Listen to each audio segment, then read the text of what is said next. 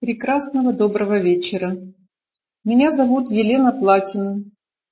Я психолог, системный, системно-феноменологический семейный расстановщик и также множество у меня других квалификаций. Я и Академия системной психологии предлагает вам сегодня приоткрыть тему возможности системной психологии для успеха в бизнесе и жизни. Сегодня мы исследуем возможности наши, конкретно каждого человека э, в жизни и как эти возможности нашей жизни могут привести к успеху в бизнесе. Как это связать? Как это связать в жизни?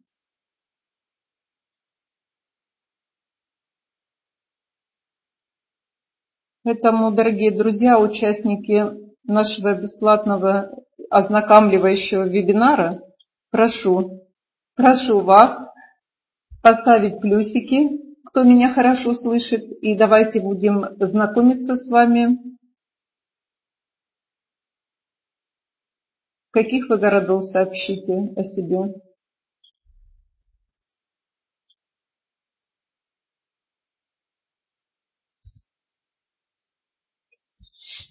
Сегодня каждый из вас вместе со мной сделает один или несколько шагов, а может быть и множество в направлении успеха. Это не такой вебинар, который обычно обещает выполнить что-то, и это что-то сразу тебя приведет к успеху. Цель Академии системной психологии Предлагает она вам успех с помощью ресурса системных семейно-родовых взаимосвязей, которые для вас каждого представлю я сегодня. Прекрасно. Северная столица, Питер, Москва, Москва. Вас приветствую всех, Новосибирск.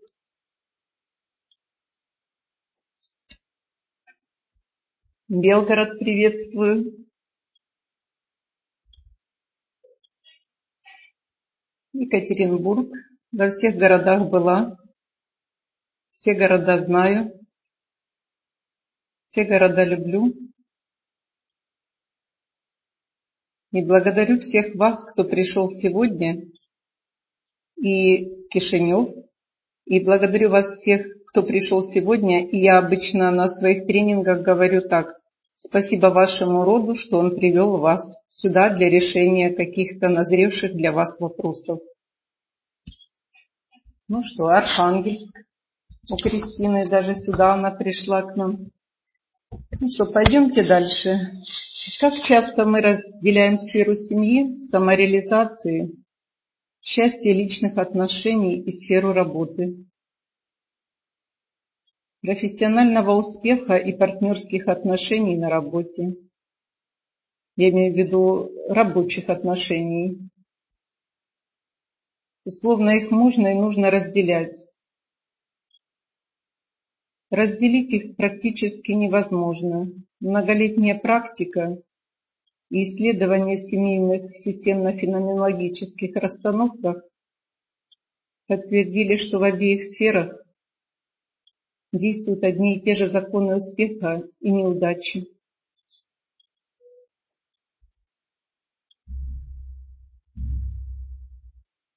Удачи и неудачи – одни и те же законы порядка и жизни и любви.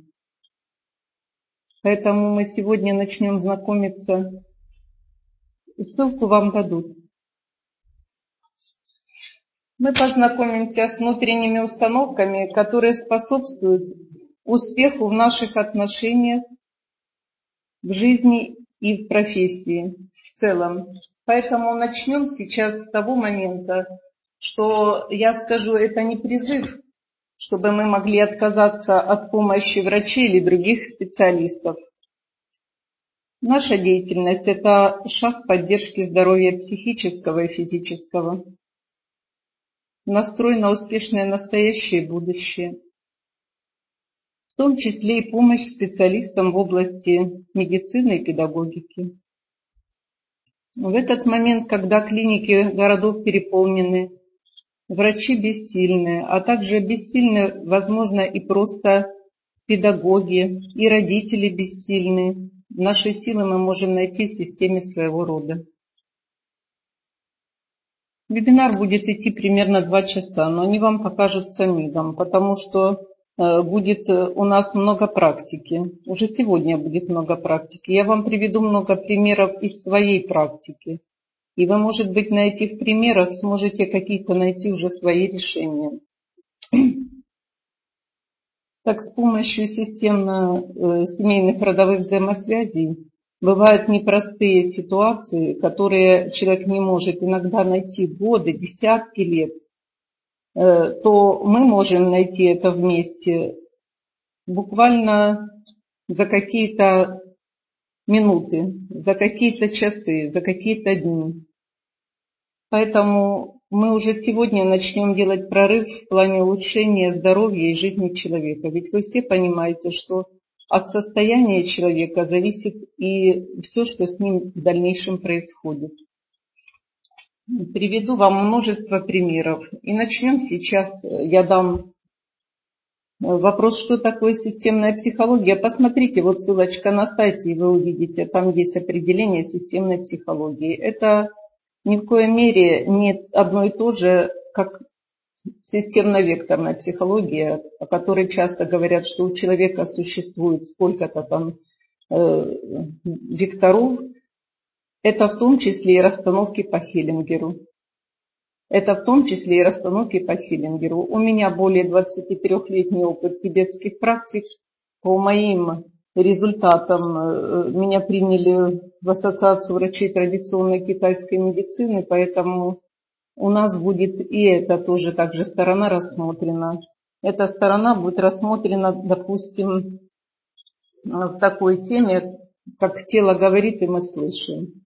В этой теме я буду давать вам, ну, это для тех, кто дальше последует проходить с нами курсы, я буду давать вам также систему СИН, систему Джанфу, то есть эмоции органов, как это взаимосвязано Э, психоэмоциональное состояние человека и физика как зависит, и также как зависит эмоциональный фон. Поэтому, пожалуйста, давайте я буду давать вам сейчас примеры, давать практику, дам несколько упражнений мы проведем. Не отвлекайте друг друга, э, наберемся взаимного уважения прежде всего. Поэтому мы сегодня познакомимся с внутренними установками, которые способствуют успеху в наших отношениях в жизни и в целом во всех вопросах. Наш цикл направлен на эффективные результаты.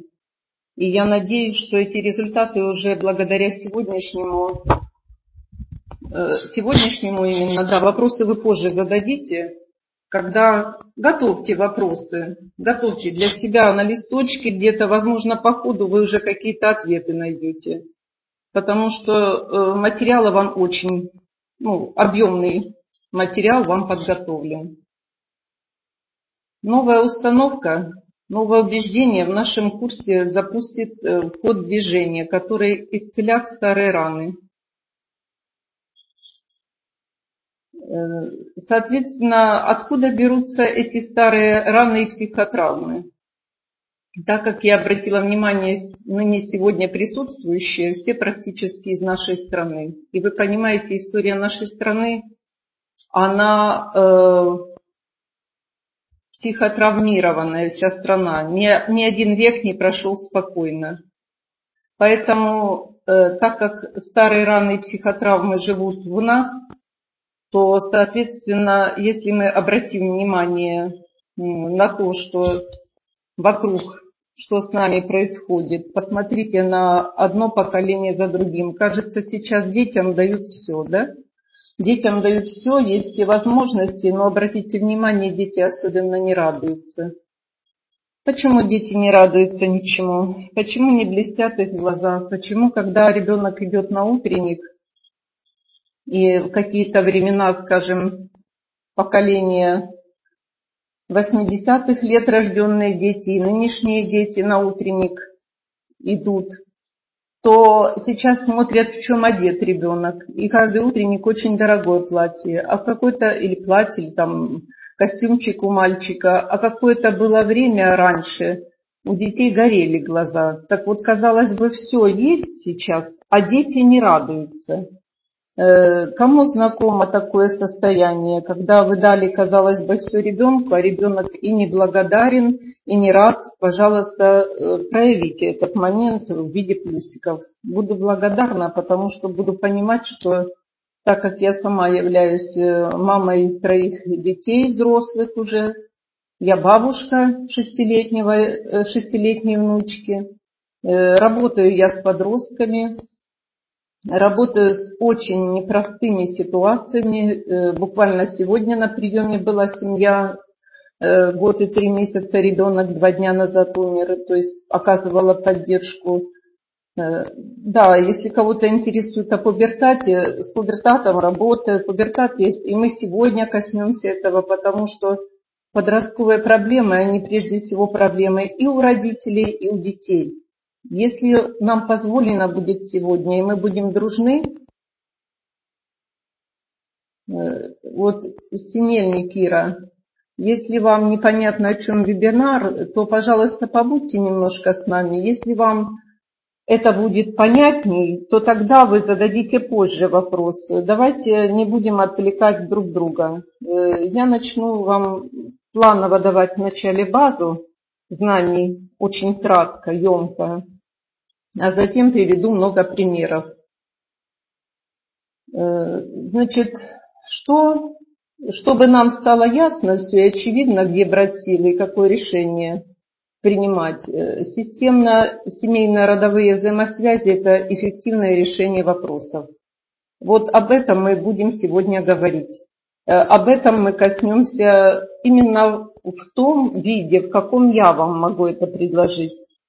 Значит, э, основа. Есть такое понятие порядки. В первую очередь есть э, порядки, которые даны природой. Порядки, данные природой, это в первую очередь иерархия. Кто пришел раньше, он имеет преимущество перед тем, кто пришел позже. То есть наши родители, они старше нас, это факт. И каких бы образований мы не имели, каких бы мы квалификаций не имели, а родитель, предположим, э, дворник у кого-то, да, а ты стал профессором, все равно родитель, он старше тебя. Вот это кажется простое открытие, но оно э, дает порядок. Это в вопросе родителей. Опять же фраза э, «Не было бы тебя, мама, не было бы тебя, папа, не было бы и меня». Вот кажется простая фраза, но она исцеляющая фраза. Ко мне два года назад приехал один из руководителей серьезного предприятия из Сахалина. Он приехал по вопросу, он был на приеме по вопросу того, что у него взрослый сын наркоман, и у них есть еще один ребенок семилетний, он боялся, что и следующий, глядя на этого, станет таким же чем скрывались эти причины. И вот когда мы начали открывать конкретно этому э, отцу причины, я не буду о этих всех причинах говорить, но я задала вопрос. Э, вы часто проводите, э, вы часто проводите время э, и вообще проводили ли вы время со своим сыном когда-либо, как отец? А он говорит, да когда мне было проводить? Я постоянно зарабатывал деньги. А в 15 лет он в Москве, он начал наркоманить в школе. Соответственно, мы решили отправить его учиться в Англию. А затем Америка. А затем Англия и Америка, понимаете, испортили его. Но никто его не портил. Когда я папе этому сказала, поймите, э, все виды зависимости – это прерванные, как правило, движения и отношения с отцом, и причем эти прерванные отношения с отцом не одно поколение. И мы начали исследовать, что у него было прервано. Так вот, фраза такая, говорю, начните с того, что скажите своему сыну, сынок, я твой папа, а ты мой сын. Он говорит, а я что, не говорю ему? Я говорю, а как вы говорите? А я так и говорю. А я говорю ему, отец я тебе или не отец? Вот вы слышите разницу? Ты мой сын, а я твой отец. А еще лучше, я твой отец, а ты мой сын. То есть порядок. Вот это есть иерархия. Я твой отец, а ты мой сын. Я тебя родил, а ты у меня родился. Я старше, ты младше. И фраза, как он сказал, я спрашиваю тебя, отец или не отец? Тогда что спросил он? Смотрите, контекстно, если мы начинаем слушать, что за этим стоит, техника вхождения в слово, что за этим стоит? То есть за этим стоит, получается вопрос. Он спрашивает у сына, кто я тебе? Я отец или не отец? И вот видите, в таких, казалось бы, простых фразах иногда находится решение. Или когда мы, э, это я по вопросу иерархии, то есть тот, кто пришел в нашу жизнь раньше, он имеет преимущество. Значит, мои родители, они старше, я младше. И так у вас у каждого. Вот представьте вот это, да, для меня ты только папа, для меня ты только мама, а я твой ребенок. И все-таки одновременно в своей жизни я уже тоже мама или папа своих детей. Вы понимаете? Вот это вот положение. И когда ты не просто это говоришь кому-то, а когда ты это проговариваешь себе, в этом порядке появляется сила. Следующий вопрос – сам порядок. Вы можете сказать, кто знает, а тем более определяет, что в порядке, а что нет. Тем не менее, мы понимаем, что для роста и развития нам необходимы определенные душевные порядки. Точно так же, как нашему телу нужны определенные условия для того, чтобы оно могло расти и выживать. То есть, что это такой порядок? Э, когда вы э, э, посмотрите сайт Академии системной психологии, вы обратите внимание на логотип. Вот как раз этот логотип, он показывает внутри как звезда, но на самом деле это не звезда, а это человек. То есть голова в небе, ноги плотно на земле, а руки, а руки касаются пространства. Так вот, в этом человеке как и у нас в каждом человеке, если вы посмотрите, и вот вы плотно поставите ноги на, на пол или там на землю, вы поймете, что касаясь плотно ногами земли и расправив свои плечи и головой в небо, то мир мы изучаем именно пространство руками.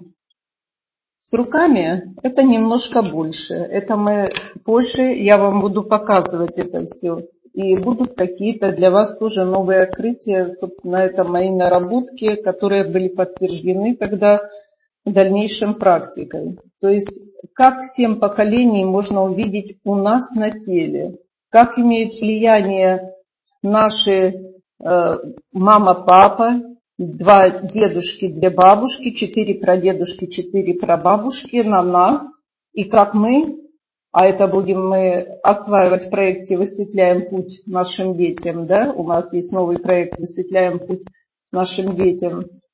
Значит, как мы это передаем нашим детям, внукам и правнукам. Что мы несем? И вот это именно все мы будем проходить на практике. Значит, у нас есть разнообразные, но не любые возможности для построения хороших отношений.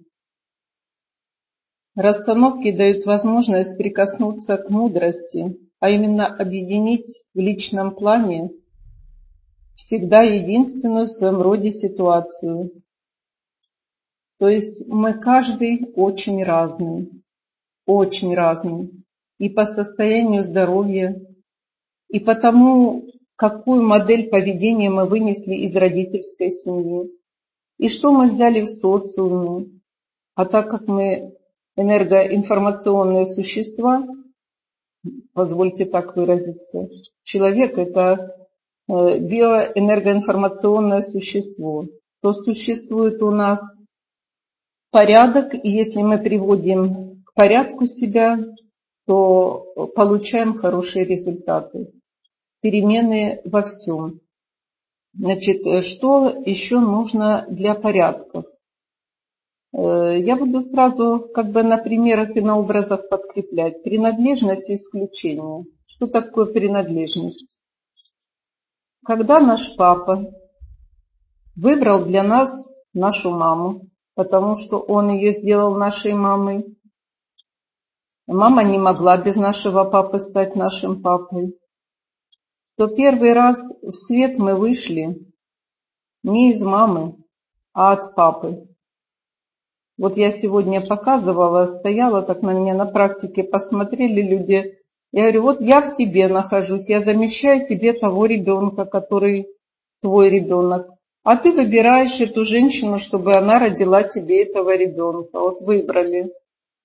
И вот мама, когда становится беременной, то вот послушайте, если ваши уши да услышат, то вы поймете, в этот момент женщина не просто эта фраза пустая принадлежит мужчине, а став беременной, она на самом деле полностью беременная не только своей системой рода, а каждый человек квитэссенция рода, множество поколений в каждом, а она носит в себе все поколения и мужа.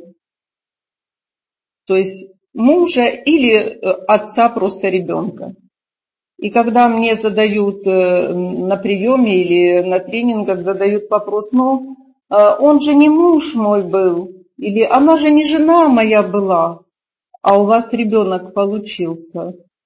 От чего? От воздуха. Он получился именно не от того, что была печать в паспорте или не было, но ребенок появился от отношений. Так вот, что нам дал отец? Отец нам дал сперматозоид, это мы, естественно, я не открытие делаю, вот, а мама яйцеклетку. Мы сегодня будем делать это упражнение, поэтому немножечко я даю теории. Так вот, э, отец нам дал голову, кости и лимфу, и дал прогресс и успех. Мама нам дала шею, тело, кровь, и судьбу, и партнерские отношения. Опять же успех на работе и в партнерских отношениях. Кто из них, кто из них дал нам меньше, кто из них нам дал больше. Вот это все мы исследуем. И что они нам давали, и как мы это брали, и как мы это приняли. Так вот, э, принадлежность наша – это базовое чувство. Мы все хотим принадлежать к чему? Первую очередь э, к родителям своим. Даже если родители эти бывают, скажем, ну, асоциальные. Родители разные бывают. И вот здесь я вам скажу притчу. Притча такая. Один человек решил открыть ворота. И он начал стучать в них.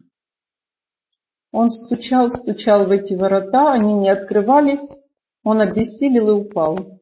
Упал навзничь и нечаянно зацепил ногой. И ворота тихонечко открылись. Вот так мы иногда подходим к своим родителям, в частности к маме. Наши мамы у каждого своя хорошая. Это ворота в нашу жизнь. Вот как мы пришли, как мы рождались, что происходило с нами в процессе родов, родились ли мы естественным путем, нам повезло кому-то, что мы смогли пройти этот путь. Так вот, вот этот путь естественных родов, он очень также сказывается на стратегии дальнейшего поведения во всех вопросах. Иногда говорят, человек родился в рубашке. Это же, если здесь есть врачи, понимают, что это не совсем хорошо. Это мы только э, могли говорить от незнания, что это прекрасный, счастливый человек. Да мы говорить можем все. Э, многие сейчас практикуют ребёфинг, холотропное дыхание очень массово. Я ребёфинг еще 20 лет назад делала, никогда массово его не проводила, никогда. И сейчас, когда в расстановках кто-то идет, я вижу в ребёфинг, я, если не чувствую своей физической силы по отношению к этому человеку, если крупный человек, я аккуратно приостанавливаю лучше процесс ежели мы э, проведем человека некорректно, и все эти психотравмы опять ретравматизация произойдет и травмирует человека. Поэтому э, с этим нужно быть очень аккуратно, очень быть э, осторожными. Осторожными как? Я э, вам сегодня такую фразу скажу, вот э, я сейчас скажу. Береги себя. И вы в ответ себе скажите вслух, вот рядышком, хоть шепотком скажите, я берегу себя. И услышите, как это звучит. Я берегу себя. Так вот, когда э, уходят дети куда-то, я говорю, береги себя. И мне в ответ отвечают, я берегу себя. Я улетаю из Германии, меня провожает э, клиент, который был у меня на приеме пять лет назад, а потом сказал, живет в Амстердаме, он сказал, мой дом всегда для вас открыт. И этому клиенту я в аэропорту в Мюнхене говорю, скажи мне, э, я берегу себя. Он говорит, да ладно, берегу.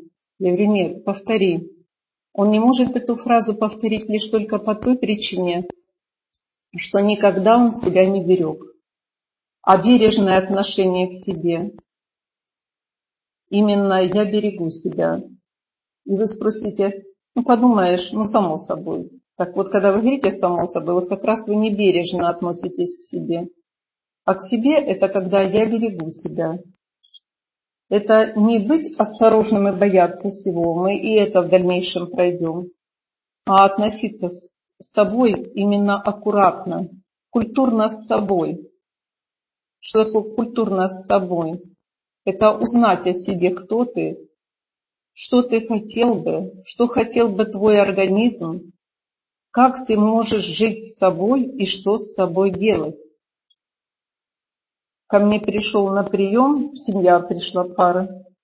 Женщина привела мужчину по вопросу э, сексуальных э, проблем. Э, женщина не закрывала рот вообще, а мужчине не давала что-то сказать. Потому как человек заходит, я уже вижу, как они сели и какие у них отношения в семье. Только потому, как человек зашел. И когда человек стал говорить о своих вопросах, да, мужчина стал говорить о своих вопросах, то, в общем-то, он сказал, я с детства боюсь, я уже больше года, говорит, сплю, это руководитель организации, я больше года, говорит, сплю, не выключая свет. Я боюсь, не знаю чего.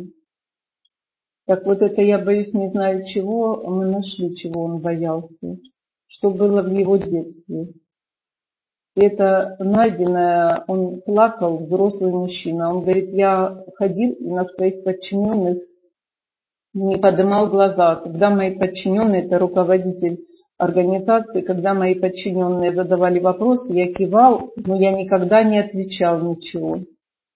То есть вы понимаете, что нерешенные какие-то наши внутренние вопросы, они не дают нам возможность просто даже видеть людей.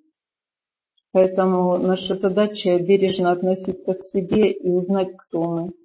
Не просто фраза «кто ты?», «зачем ты?», кто ты? Если ты женщина, то ты женщина, ты осознаешь, что ты женщина. А если ты мужчина, то ты мужчина. Идентифицируй себя э, с этим образом.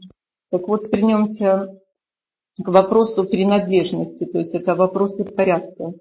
Очень важно быть принадлежным к чему? Кому? Принадлежным к своей системе рода. И кого-то изгоняют, кого-то стыдятся, э, кто-то э, для нас является позором, и мы его забываем. Это мы кого-то, значит, исключаем. А кто-то принадлежит к нам. И принадлежит, сейчас мы об этом поговорим, кто и как. Почему? Потому что что такое принадлежность? Когда мы родились, а точнее, когда нас зачали, то три души ждут встречу. Душа отца, душа матери и душа ребенка. Они ждут встречи. И вот когда родили ребенка, то первая увидела мама ребеночка. И на уровне мозга произошла запись. Это мой ребенок, это моя мама. Бессознательная поговорила. Затем ребеночка передают, вы знаете, традиционно несет папа, да? Папа несет. Папе передают на ручки, и папа видит ребенка, это мой сын или это моя дочь. И тоже произошла запись. А вот вопрос нерожденного ребенка. Мы, это будет э, отдельный у нас семинар, тренинг, вебинар «Нерожденные дети». Так вопрос нерожденного ребенка – это вопрос, как правило, забытого ребенка. Что такое нерожденные дети? Это абортированные дети, это выкидыши, это замершие, это внематочные, это умершие во время родов, хотя он и рожденный, но во время родов. Сегодня вот на приеме были, сказали, э, одна бабушка э, по линии отца, там были обеты, что ни под какими условиями никогда не вторгаться в партнерские отношения других. Кстати, вот вторжение в партнерские отношения других людей пары, это не только в партнерские отношения чужих, ну, чужая пара, а и в отношения своих детей партнерские, в отношения братьев и сестер, в отношения мамы, папы вторжение дает, я занимаюсь профилактикой и коррекцией психосоматических также нарушений, то получается дает что? Заболевание. Заболевание мочеполовой системы. Человек вторгается, и у него хлоп тебе заболевание. Но он никак не связывает, что это с тем случаем, что он как-то там начал рассказывать детям, что ты не так относишься к тому-то, к тому-то, или сестре ты не так, или брату ты, она у тебя нехорошая, или он у тебя нехороший. То есть это получается, если мы о ком-то говорим, Э, о родственнике, вот предположим зять, да, у меня есть зять, то я буду говорить зять плохой. Да, я, может быть, и сказала бы, что зять плохой. А какой же теперь он плохой, если у нас есть уже э, общая связь в плане внучки? Теперь уже он хороший, какой есть хороший, да? А в традициях социума у нас рассказывают теща, тесть, свекровь, свекор, все плохие. Почему они плохие? Это же для ребенка бабушка и дедушка. Мы же родные уже в детях. То есть мы, получается, родные в детях.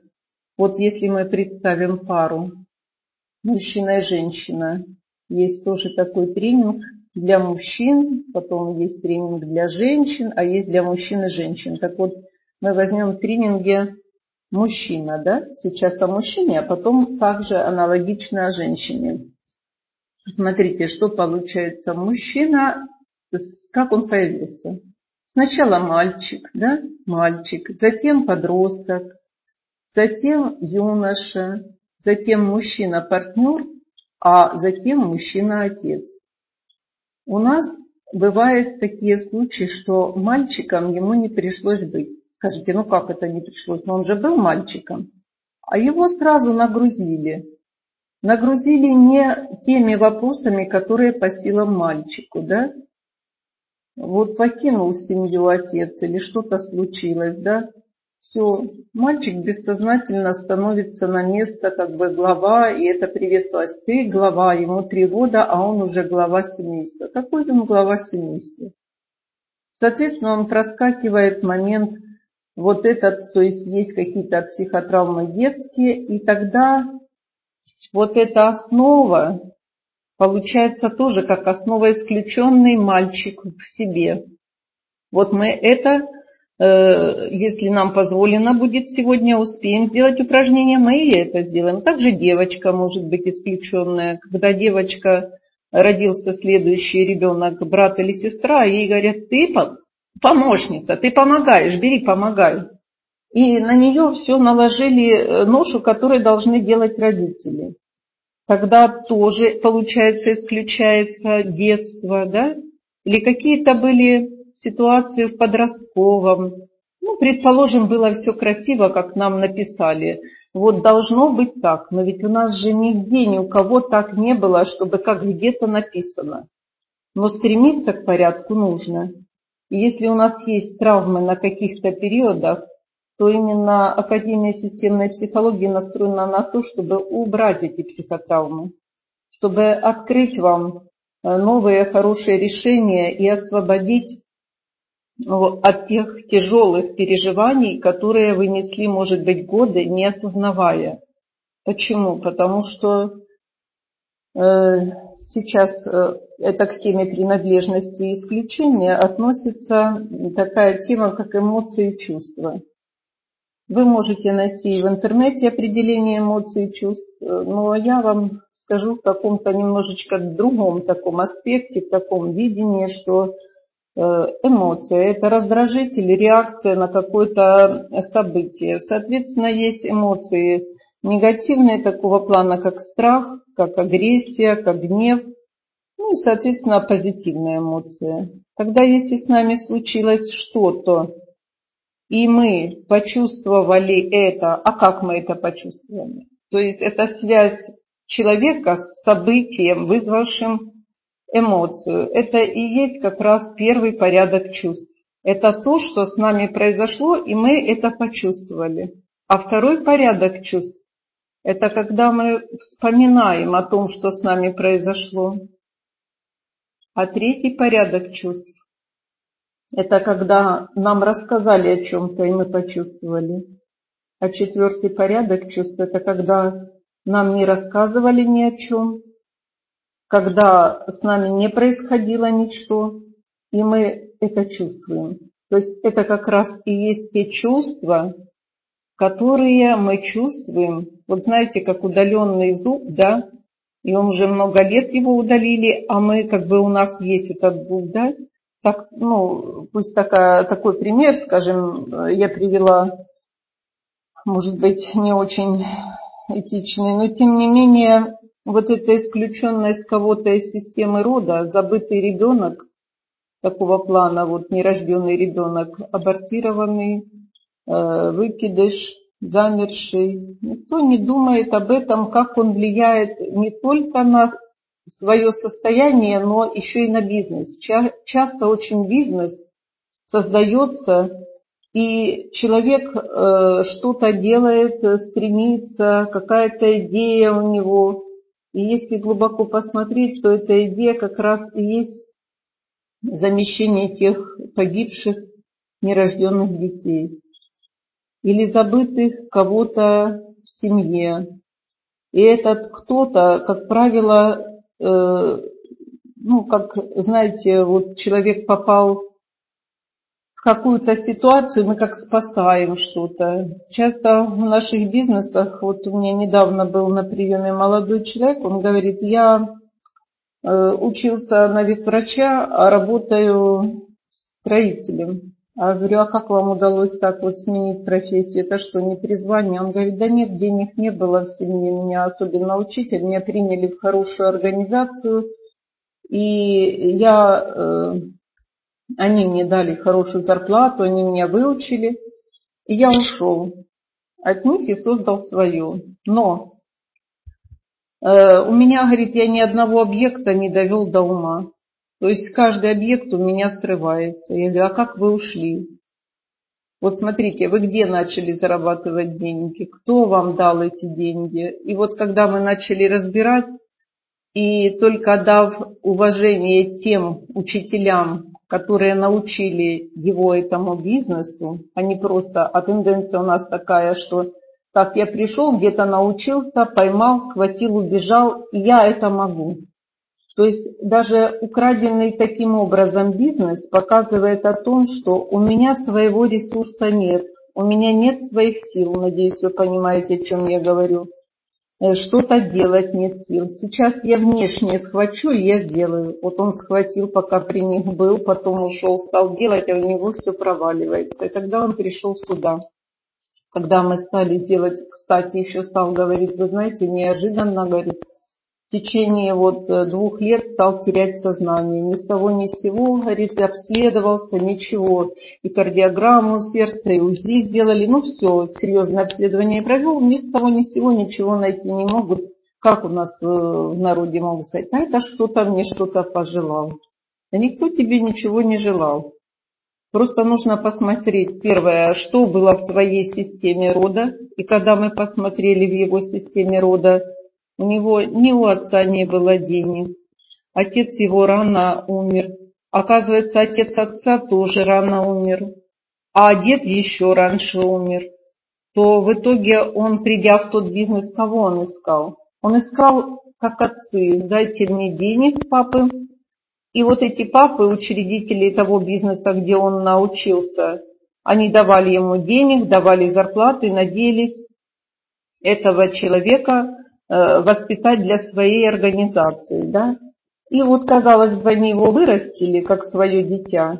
Это я вам увязываю, надеюсь, вы понимаете, и ту организацию, в которой он зарабатывал, а потом он пошел в свою зарабатывать. Так вот, точно так он ведет модель поведения, как он в своей семье. Он не взял э, ресурса, он не стал автономным, у него была просто псевдоавтономия. Что такое псевдоавтономия? Представьте, вы находитесь в Новосибирске, там у нас есть участники из Новосибирска, а вам нужно приехать в Москву. И вы говорите, так, я поеду в Москву, э, сяду в легковой автомобиль и заправлю 3 литра бензина. Я вообще не водитель, но вот примерно я тоже это понимаю, что с тремя литрами бензина до Москвы не доедешь. Так и получается, что он же возвращается назад, сколько там он километров проедет, до Москвы не доедет с тремя литрами. Так и человек, не набравшись ресурсов в системе рода, он далеко не пойдет. Поэтому и когда проводят всевозможные тренинги успеха, невероятные прямо, гуру проводят тренинги успеха, то почему-то э, вот этот тренинг какой бы дороговизны он ни был. Он прикрепляется, буквально набираешься на день, на два, на три, максимум на три месяца, а затем все, силы опять пропали, и опять нужно на какой-то тренинг. Так вот, все это внешние силы. А внутренние силы – это именно чем не проще было в системе рода, да, это не просто. Вот я делаю реконструкцию рода по генограмме, если вы где-то наберете просто пишут генограмму, э, расстановщики делают. Э, делают также эм, геносоциограмму, то есть это с цифрами связано. Например, у меня, э, я на своем примере приведу, вот 24 мая день рождения нашего сына, одного из сыновей, и 24 мая умирает моя мама, день памяти получается, бабушка этого внука. И это уже показатель. Тут нужно посмотреть. Так самое главное, что в этот день еще случилось открытие организации и так далее, и так далее. Тогда мы смотрим, что за этим стоит. Потому что это уже мы смотрим с позиции геносоциограммы.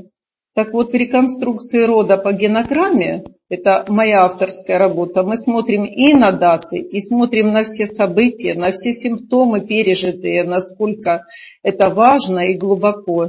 И как это потом дает потенциал невероятный. Тоже сейчас приведу пример. Это вот принадлежность, э, вопросы исключения.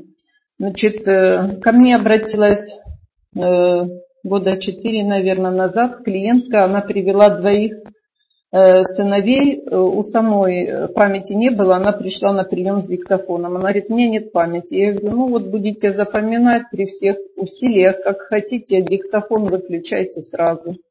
Почему? Потому что тем более, если у тебя нет памяти, то нагружай себя. Э, профилактика старческого маразма – это интеллектуальные нагрузки.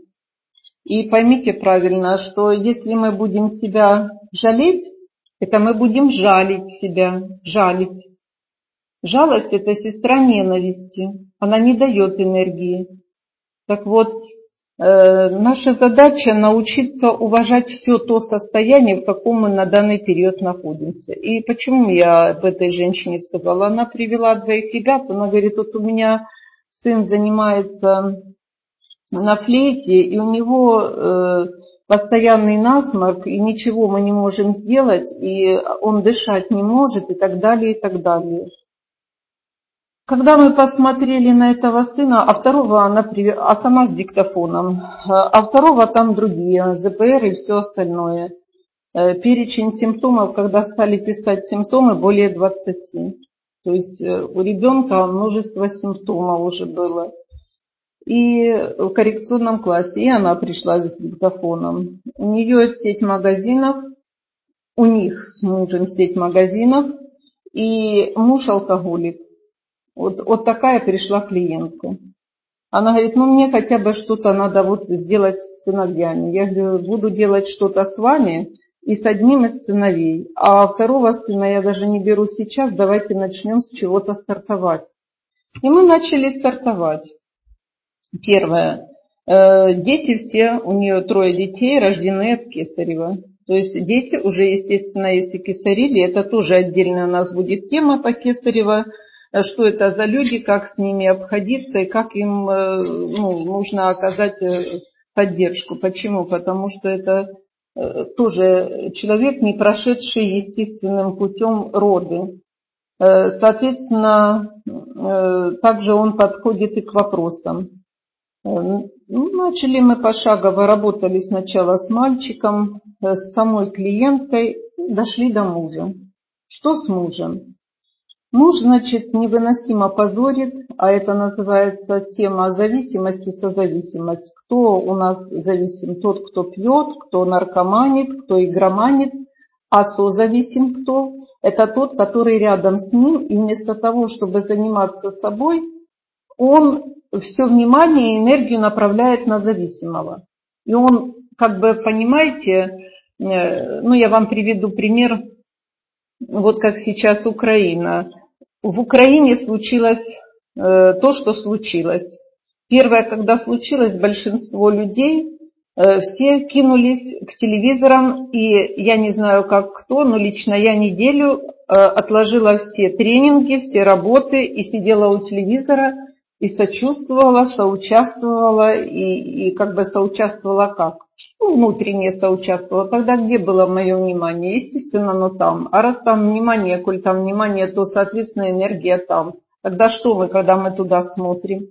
Тогда мы все направляем туда энергию, чтобы это все бушевало. Тогда, когда я это осознала, я успокоилась и сказала, так, все, достаточно, стоп.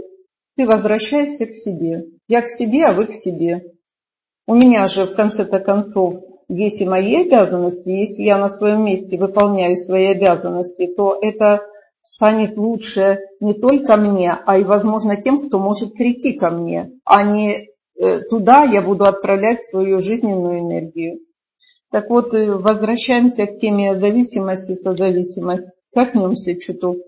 И она говорит, а вот муж, говорит, он кодируется и, говорит, и вновь пьет. Причем, говорит, вы знаете, стыдно, очень стыдно. Слышите, стыд. Со стыдом тоже будем работать. Причем э, есть такое, у нас тоже есть такая тема от жертвы, э, то есть от жертвы, освобождение от жертвы. Э, соответственно, жертвы и агрессор, они как всегда вместе. Ну и вот позиция зависимой и созависимой это получается созависимый жертва, а как зависимый как агрессор. Ну и тут этот агрессор, то есть зависимый, который утром идет кодируется, берет справку о том, что он закодирован, и сразу идет в магазин, выпивает хорошо, приходит домой, жена является домой, видит, лежит в никакущем виде мужчина, муж ее любимый, как э, сейчас вот моменты расскажу, с какими непростыми пришлось на практике встречаться. Так в чем причина и как мы обошлись с этой причиной, как мы нашли решение, самое главное. И этот э, мужчина, значит, показывает, что справка есть, то есть справку он э, давал для жены, а то он делал, употреблял алкоголь для кого? Вот, сказать, странная какая-то может быть Для кого-то он употреблял, да сам себе заливал там э, тело, организм. Нет. Вот, вот это все зависимости, как правило, это прерванные отношения э, с мужчинами в роду. В его случае что было? Когда мы стали исследования вот делать реконструкцию рода по генограмме, это практическая работа, она очень глубокая и очень серьезная, причем она дает э, многоуровневые, э, множественные результаты и открываются годы. Вот одна работа, она открывается годы. В его случае оказалось следующее. Вот прожили люди вместе, и жена не знала, что у мамы мужа, то есть у ее свекрови, э, была эпилепсия, что ее свекровь погибла в автокатастрофе. Причем она попадала э, под машину два раза, на третий уже э, с летальным исходом.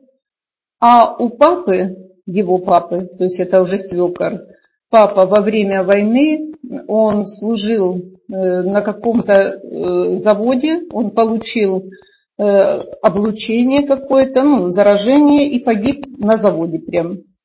А папин папа, то есть его дедушка, это по линии уже отца, э, а его дедушка, он под э, вот, блокада Ленинграда, и он вот как раз вот это разорвало его в воде, он там весь и остался в воде. Я даже сейчас говорю об этом и как бы вижу эти моменты. И, а уже дедушкин отец, то есть это уже прадедушка, а того в Белочехе разрубили.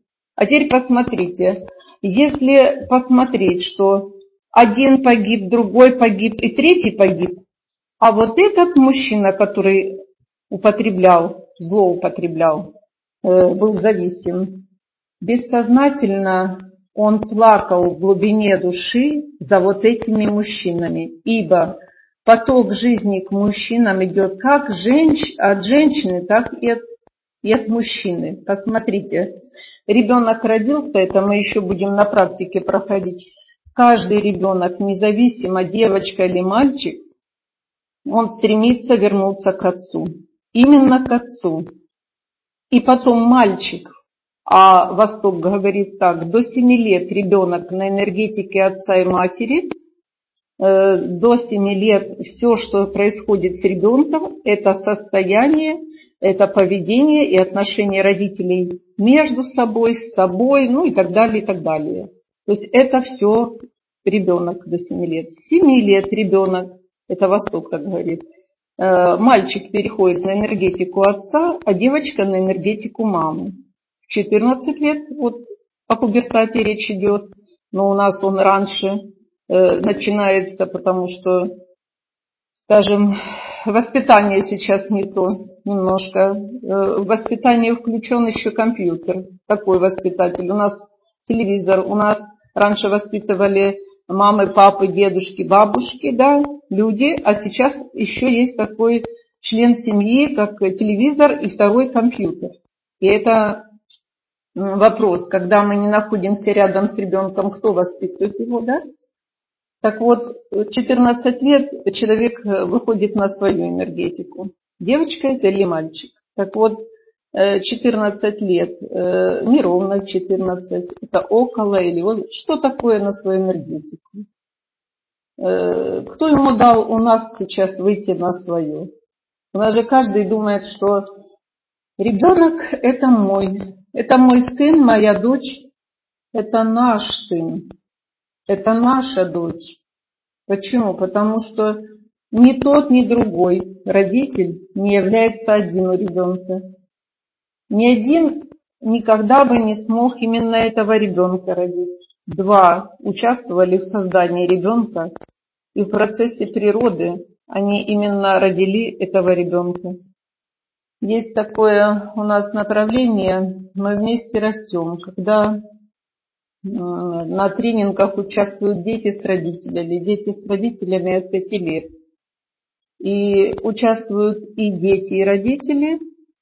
И я сейчас вернусь вот к этому вопросу, что ребенок, по сути дела, вступая в пубертатный период, у него происходит такая перестройка А у родителя тоже перестройка, он не понимает, кто это перед ним. Да, у родителя перестройка только с появления ребенка. Он, а почему вот я делала или я делал так, а ты не делаешь так? А потому что ребенок это не ты и не ты. И вот сейчас я вам предложу сразу маленькое упражнение. Ребенок это не мама и не папа. Это и мама, и папа вместе. Это два рода вместе. И отец и мать, став, когда мы, вспомните, немножко назад вернитесь, когда становится мальчик и девочка, да, э, дальше подростки, юноша и девушка, а потом мужчина-партнер и женщина-партнер. Только потом наступает женщина материнство, отец отцовство. Так вот, когда получается, что у отца это своя система рода, у мамы своя система рода, в системе рода, это еще называется морфогенетическое поле, открыл его Шелдрик Руперт, это официально признанный ученый, вот немец, он именно исследовал, что не только есть поле памяти у животных, у птиц, у рыб, но есть, оказывается, поле памяти у человека. И родовое поле, оно помнит все события и сокрытые, и все, что происходило. Так вот, вот это родовое поле памяти получается одного человека, другого человека, и вот два человека, будучи с разной кровью, да, с разной памятью родовой, они объединяются в ребенке. И как партнеры они могут и завершить свои отношения, предположим. Но в ребенке, как родители, они остаются навсегда. И тогда в ребенке они родные. И такая фраза, когда вот сейчас, в настоящую минуту вы можете Э, представить в первую очередь своего ребенка, у кого кто ребенок, и независимо, находится ли он с вами рядом, или, может быть, он воспитывается где-то, или уже этот ребенок вырос. И вы представьте своего ребенка и скажите мысленно ему, в тебе я люблю, если вы мужчина, то вы скажите, я люблю твою маму. И если вы женщина, скажите, в тебе я люблю твоего папу. Так вот эта фраза, она мощная фраза. И не надо торопиться ребенку ее говорить. Надо научиться ее в себе проговорить для ребенка. То есть наши слова, если они являются просто словами, не подкрепленными внутренней энергией, они пустые. А если слова подкрепленные именно внутренней энергией, то они наполненные.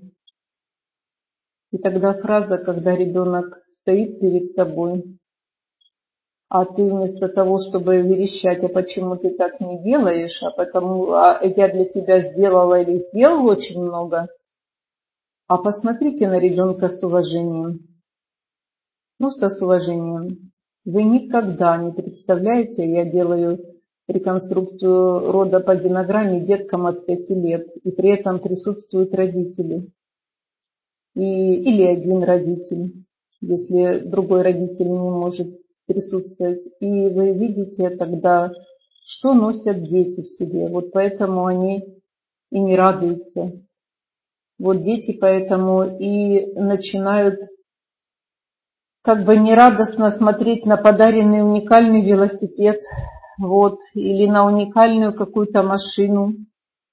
И тогда дети начинают э, смотреть на тебя потухшими глазами. Так вот, почему это происходит? Потому что те динамики рода, которые не решены, это те как раз четвертый порядок чувств, это тот порядок чувств, когда кто-то был исключен, когда кто-то был забыт и утрачен. И вот тот момент, что я вам рассказывала, пришел клиент э, с женой, который кодировался и тут же пил. Когда мы признали разидентифицировали все, все вот те события. Этот сейчас человек успешный бизнесмен. Он перестал и зло употреблять, и стал добро употреблять. И это семьянин хороший. Это уважаемый сейчас человек. У него теперь эта сеть магазинов у него есть. Понимаете, о чем? То есть в глубине души он тосковал за теми умершими предками, но разумом это не осознавал. Понимаете? То есть вот эти все методы, я в начале нашей встречи сегодняшней сказала, это не призыв пренебречь или отказаться от э, специалистов, от помощи врачей. Наша деятельность – это шаг поддержки врачам психического и физического здоровья на успех, потому что мы, каждый человек, есть часть нашего общества. И о каких бы призывах мы ни говорили, в первую очередь порядок нужно навести в себе, в первую очередь в себе, а потом поддержку оказать тому, кто рядом. Я характеризую благо как? Я говорю, благо – это то, тебе благо, вот есть э, выражение на Востоке, жить без удовольствия – это грех, а удовольствие – это грех. Вот понимаете, что такое и так грех, и это грех, да? А э, тогда я говорю, а благо это то, что тебе хорошо, но это хорошо не причиняет плохо кому-то, близкому. Делать можно все, но не все полезно. Сделать можно все.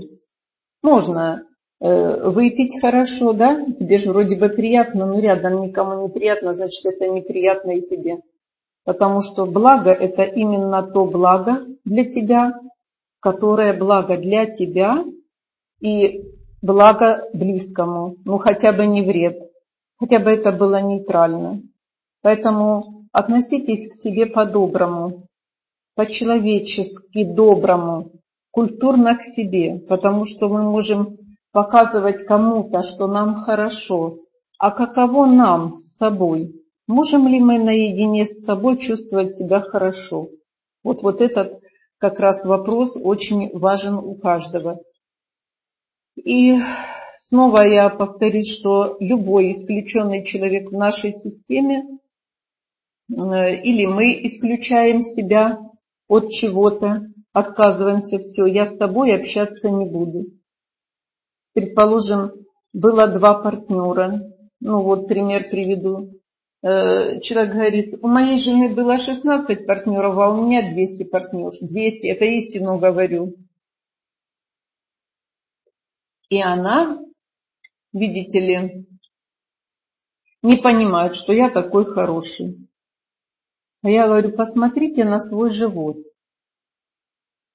Тут же он сидит, и я говорю, посмотрите на свой живот. Давайте, я говорю, мы сделаем с вами упражнение. И мы делаем с ним упражнение. Я говорю, посмотрите на своего партнера. И мы в упражнении «Посмотрите на своего партнера», мы сейчас это упражнение сделаем, но немножко по-иному. В конце упражнения я говорю, это вы смотрели на свою маму. Так вот, э, показатель живота – это нерешенные вопросы с мамой. Э, живот у мужчины это как показатель беременности, да? Как показатель я ношу в себе свою маму. И э, вы можете сказать, да, что ты придумала? Ничего не придумала, это правда. Я практик, многолетний практик. И поэтому много таких методик, которые я делаю именно разработала с учетом того, чтобы другой наблюдающий на наблюдаемое не оказывал негативного влияния. Поэтому э, индивидуальный коучинг – это э, в плане того, что работы делаются латентно, скрыто, что потом проявляется в дальнейшем в жизни открыто, хорошо проявляется. Значит, э, я вернусь Надеюсь, что мы еще дальше готовы идти. Я вернусь э, к духовному полю, о котором Я сказала, Руперт Шелдек открыл морфогенетическое поле. Так вот, опять же, вопрос исключенных, он немножко сейчас я озвучу. Мы все рождаемся в единой общей душе, и мы находимся в постоянной взаимосвязи друг с другом. То есть конкретные люди, принадлежащие к нашей общей душе, к этому полю. Кто конкретно принадлежит? Послушайте сейчас и сразу посмотрите, почувствуйте, как это вам отзывается, как это у вас. Мы сами принадлежим к этому полю в первую очередь, со всеми нашими сестрами и братьями, в том числе и тех, кто не родился или рано умер например, близнец.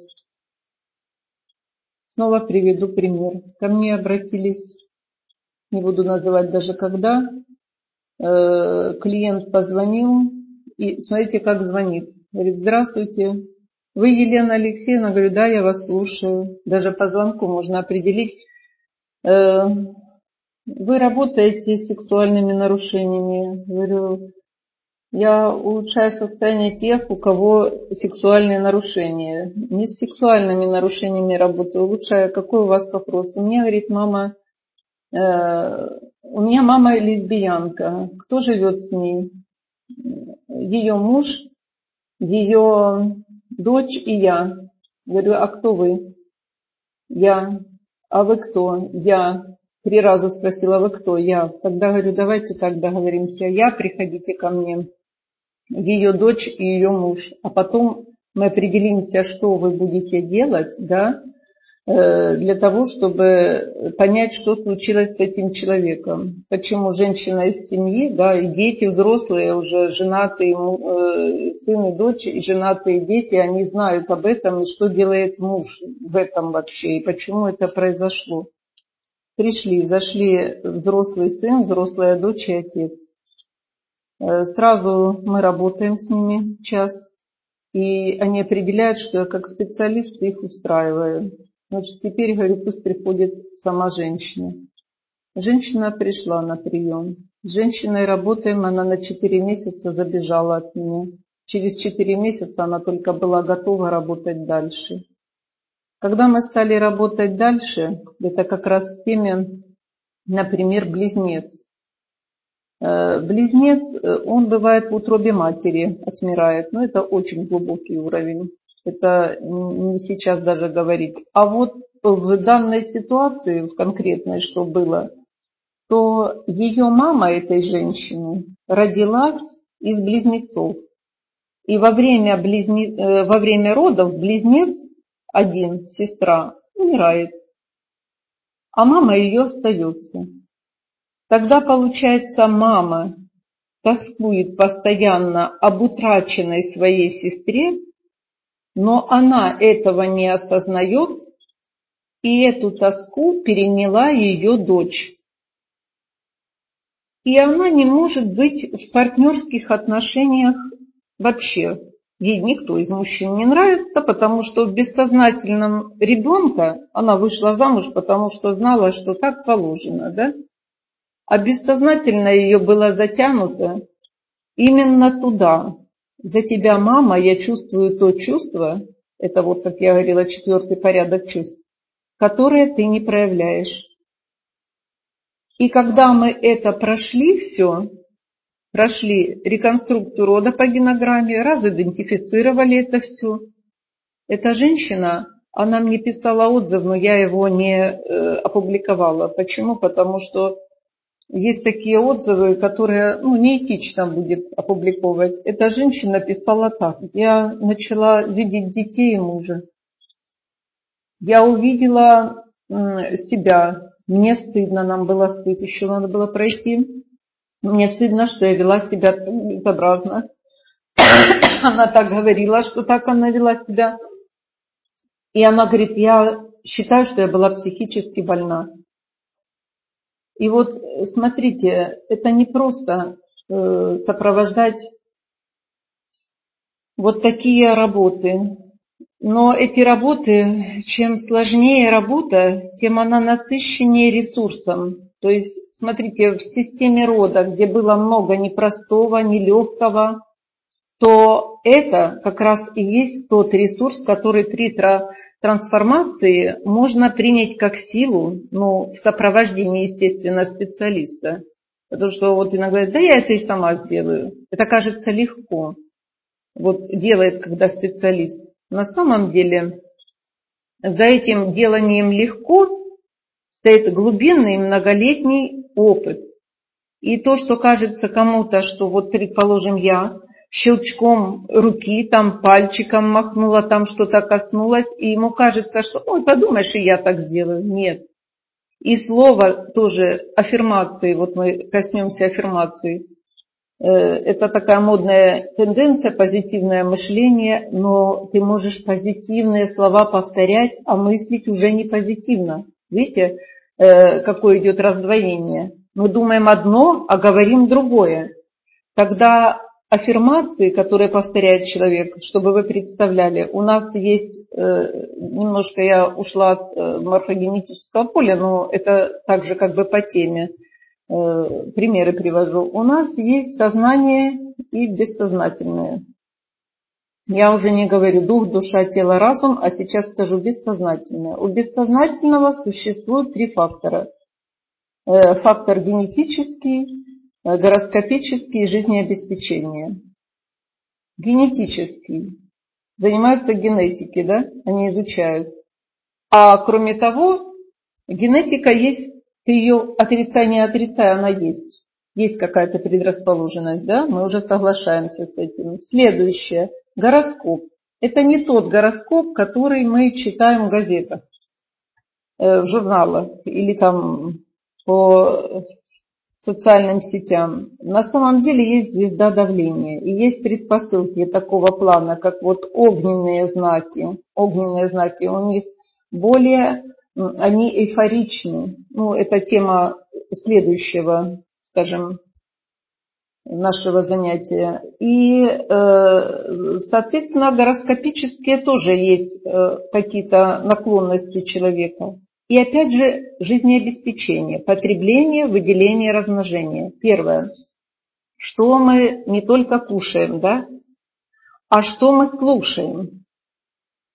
Э, что мы слушаем? Если мы слушаем, а наши уши – это входные ворота почек, а почки отвечают э, за права, за законность, то, соответственно, если мы э, что-то слушаем не то, что нужно, организм наш, он мудр, тело, оно раньше, более мудрое, и, соответственно, мы информацию какую-то предвносим, которая тоже может разрушать наш организм. Тогда получается потребление, выделение, размножение – что мы, какую информацию потребляем, да, значит, какая модель поведения была в семье, с кем мы общались, какая, какой был социум вокруг нас, да, что мы получали. У меня был один момент, когда у меня было такое желание провести расстановку влияния на судьбу человека, ну, конкретного человека, влияние на судьбу человека родителей, это раз, да, фактор э, родителей, Следующий фактор. Те же психологи, я тоже психолог, кстати, член ассоциации, ой, господи, член Общероссийской профессиональной психотерапевтической лиги. Вот, э, соответственно, влияние, э, кого еще у нас есть? Э, социум, да, психология, гадалки, дальше кто еще? Религия. У нас религия разная, да, потому что мы же страна многонациональная, соответственно, посмотреть на человека, как это влияет, где ты сам. И вот э, есть такая тоже группа, которая «Точка решения» называется, и мы там доработались до такого исследования, что когда человек был уже освобожден от всяких вот этих лишних нож, вдруг руководитель, генеральный директор предприятия сказал, а что же я теперь буду делать? Мне как-то легко стало, я не знаю, как теперь мне жить. Я говорю, а как, тяжело было легче? Вы понимаете, о чем речь идет? Тяжело было легче, то есть настолько люди попривыкали носить ношу не свою, и мы сейчас вот э, вернемся снова по вопросу, кто принадлежит к нашей общей душе. То есть мы сами, наши братья и сестры, в том числе, кто не родился или рано умер. Ну и, как, и вот те, тот же близнец, я вам привела пример. Дальше. Тот же близнец, который отделен прямо в утробе матери, это самый глубокий, такой самый глубочайший уровень. Дальше наши родители, э, прежние партнеры родителей, их братья и сестры, рожденные и нерожденные. То есть вот эти истории. Наши бабушки, дедушки, также их прежние партнеры. Если вы просмотрите вот э, то, что вот часто говорят, это генеалогическое дерево. Немножко это не генеалогическое дерево, это немножко больше. Потому что э, все эти истории нужно смотреть э, именно учитывая, что даже если был, вот пример приведу, э, сегодня тоже рассматривали такой вопрос, что у папы был брат, который в молодости, у папы был старший брат, который в молодости был в какой-то компании, то есть асоциальной компании, и они сделали какой-то грабеж большой, и его посадили в тюрьму. И этот сидящий в тюрьме дядя, это уже для клиентки дядя родной, он там э, долго был, После этого состарился уже на свободе, но тем не менее он застрелился. То есть вот такая судьба. И э, женщина идет работать, учится на юриста и идет работать следователем. И я спрашиваю, «А вы следователи в каких там делах? То есть в какой области? Вы с детками? Она нет. Я с особо тяжкими. Вы понимаете, что замещать начинают? Каким образом? Я иду Э, тогда за правду. Да? За правду какую? За порядок. То есть также мы посмотрим, как профессии связаны, как мы их выбираем, эти профессии, бессознательно выбираем. Часто проводят э, выдающиеся тренеры всевозможные тренинги по предназначению. Так вот, мы часто делаем не то, что нам истинно предназначено. Мы часто выполняем программы предков, незавершенные, но мы не осознаем. Это тоже мы посмотрим. Значит, иногда ряд предков уходит еще дальше в прошлое и включает некоторых прадедушек и прабабушек. Э, это круг кровных родственников, влияние которых на наши э, болезни, на наше состояние, на наше ведение бизнеса, да, на ведение бизнеса может быть увидено и проверено. Еще к общей душе относятся многие те люди, которые не являются нашими родственниками. Это те, с которыми мы также иногда замечаем их судьбы, разделяем. К ним относятся все те, благодаря которым, потерям которых или их смерти мы или наша семья обрела жизненно важное преимущество. Например, если мы от них получили наследие, то есть прибыль. Если чьей-то смерти оказывался виновен член нашей семьи, то есть наш, наш член семьи был агрессором, а где-то был э, кто-то жертвой. Приведу пример. Э, подростки избили мальчика. У него подкапсульный разрыв селезенки, множество там повреждений. И мы интересно сделали открытие, что оказывается эти же подростки, которые сбили, лежали в больнице два года назад, ну, один из подростков лежал в больнице на той же кровати, на которую попал вот этот избитый подросток. То есть смотрите, что такое подростковый период, как не просто их сопровождать. И пришлось работать с двумя семьями. Почему? Потому что когда, получается, тот оказался жертвой, а агрессор, который избил, это агрессор, да, то агрессор проникает как бы в жертву. Это мы еще коснемся этого вопроса. То есть причастен, вот этот, кто избил, он также причастен теперь к системе рода избитого. Дальше. Все виновные в смерти кого-либо из нашей семьи и те, кто нанес ему тяжелый ущерб. То есть получается, все те, кто э, причинил нашей семье что-то, или мы чьей-то семье что-то причинили, тогда мы также причастны. Э, тогда мы, получается, со всеми названными здесь лицами мы вступаем в судьбоносное сообщество. И мы как бы несем их ношу. И часто э, в этой общей душе, это речь идет о морфогенетическом поле, вот эти тайны, незавершенные вопросы, они перекатываются из поколения в поколение и попадают нашим детям. Э, был такой момент, э, как-то генетики сказали вот такое наблюдение, э, и они проявили такой момент. Говорят, после Великой Отечественной войны было очень много ДЦП. И вот это вот объяснить не могли. А на самом деле, что это было, если мы сейчас задумаемся каждый? Это было то, что, а вы вспомните, в начале сегодняшней встречи нашей я сказала, что нам дает Отец. Вот посмотрите, каждый представьте своего Отца и что Он нам дал. Он нам дал не только жизнь, Он нас подарил миру, но Он нам дал голову, кости, лимфу, ум. И Он нам дал, кроме всего прочего, прогресс. То есть нежеланный ребенок или отрицающий ребенок отца. Вы можете 500 репетиторов нанять. Но прерванные отношения с отцом человек не может учиться.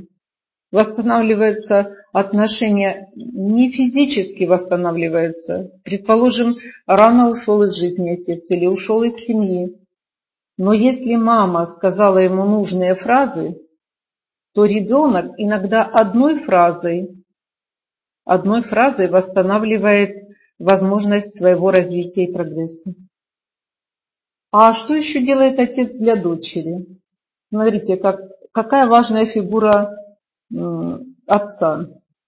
В Библии пишется, э, я по роду деятельности не религиозный человек, я, э, мне пришлось читать и Коран, потому что когда ко мне пришли такие клиенты вот, из Москвы. Э, жена, значит, э, жена казашка, азербайджанка, а муж татарин. И у них был выкидыш. Вот они по этому вопросу при, пришли на прием. И там, понимаете, пришлось изучать традиции мне, изучать традиции всех тех народов. Для чего? Чтобы примирить внутри этих людей вот эти традиции. Или э, пришла э, девушка на прием, она в 25 лет себя сама в психиатрии положила. Вот э, что с ней было? А потом она ко мне явилась. Значит, у нее была такая интересная, ну, интересная это нельзя, конечно, назвать. Ее дедушка по линии мамы эстонец, бабушка русская. Э, мама вышла замуж за узбека. Видите, у нас какое многонациональное государство, да? А у девочки что получается внутри? Она училась хорошо, да, она была отличницей, но внутри произошло противоречие вот этих всех традиций. То есть это э, внутри, это в чувствах ее, да?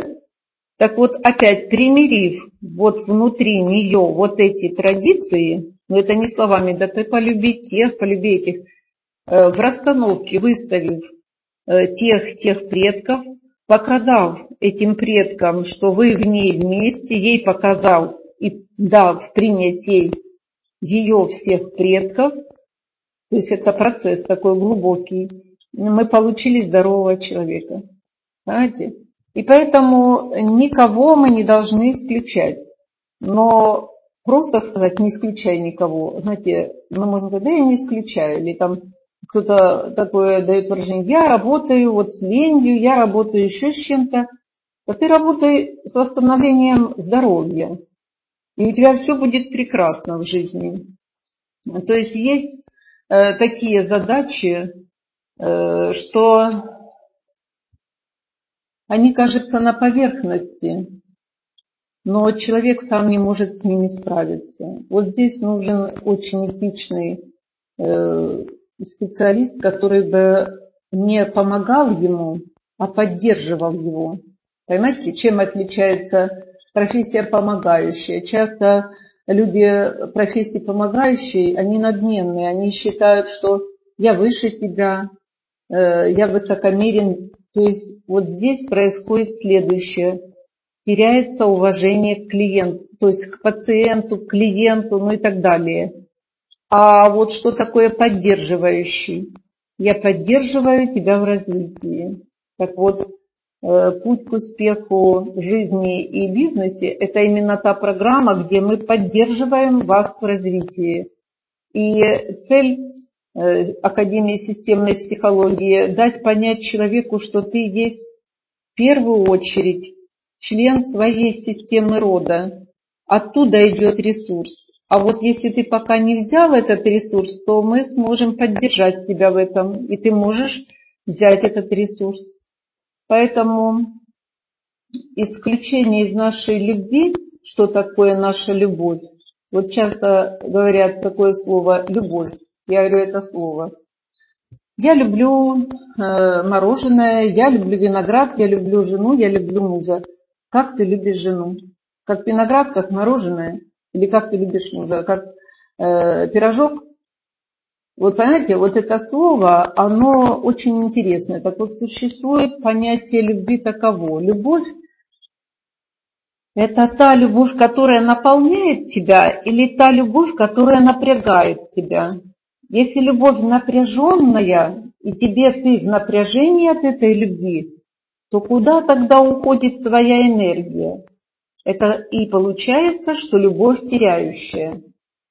Что такое любовь теряющая? Куда-то пошла энергия, но она приводит тебя к переживаниям, да, говорят, страсть, там, влюбленность, там, ну, такое. Вот не, не очень давно мне звонит э, одна клиентка, говорит, здравствуйте, скажите, пожалуйста, Елена Алексеевна, как вы относитесь к шведской семье? Я говорю, я к ней не отношусь, поэтому никак. А она, ну, я говорю, задайте правильный вопрос. Она задает правильный вопрос. Муж мне предложил э, иметь отношения, чтобы еще одна была женщина. Я говорю, скажите мужу, что это убыточно э, для семьи, для бюджета. Давайте вы еще одного мужчину, а он тогда, ему легче будет финансировать семью, потому что еще один мужчина. Вы понимаете, что такое вот представьте, наши предки, э, ну вот просто бы рассказывали о шведской семье, еще о чем-то, о бреде каком-то. Э, вы понимаете, или вот сейчас рассматривают однополые браки, это что? От них будут дети появляться? Что это за браки? Да, это браки, это не супружество, это браки. Потому что э, именно сила наша, она исходит от того, что если вы представите, давайте сделаем такое упражнение – мы представим сейчас, освободите свои руки, себя освободите, ножки на пол поставьте. Представьте себя в каком-то хорошем пространстве. Ручки хорошо бы положить на э, коленки себе. Почему? Потому что ладошки – это точки лагун, это наша энергия, которая течет по организму, она самая родная нам. И вот когда вы сядете спокойно расслабившись, вы сделаете спокойный выдох. И когда вы сделаете спокойный выдох, вы освободитесь от чего-то того тяжелого, что вы носили неосознанно, неосознанно в себе. И получается, что сделав выдох, вы делаете ртом выдох, а вдох делаете носом. Сделав вдох носом и выдох ртом, Вы освобождаетесь от чего-то неосознанно нелегкого. Вы успокаиваетесь и представляете перед собой своих родителей. Постарайтесь представить маму и папу. Насколько это вам удается.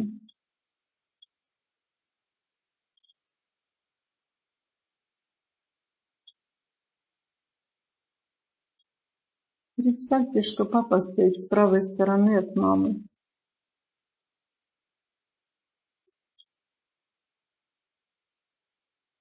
Затем за спиной родителей представьте, что за ними стоят их родители.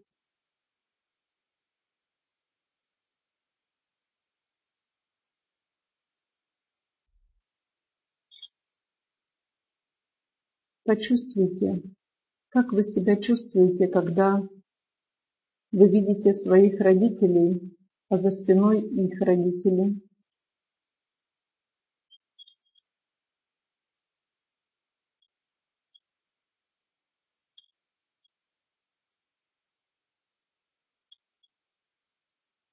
Как это для вас? Что вы при этом испытываете? Какие чувства?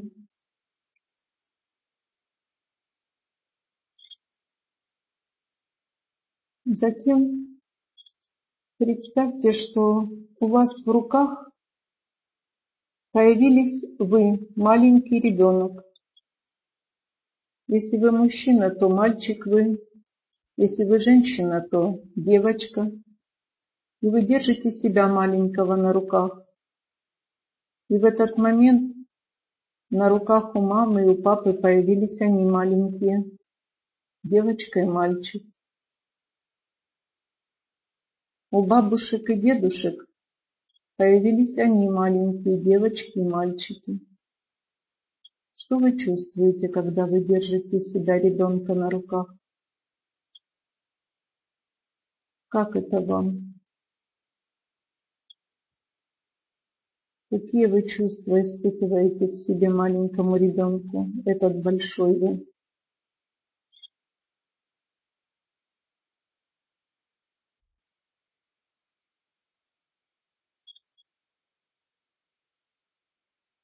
Затем все дети спрыгнули с рук себя взрослых и стали что-то делать вместе. Посмотрите за собой. Что вы делаете, маленькая или маленький?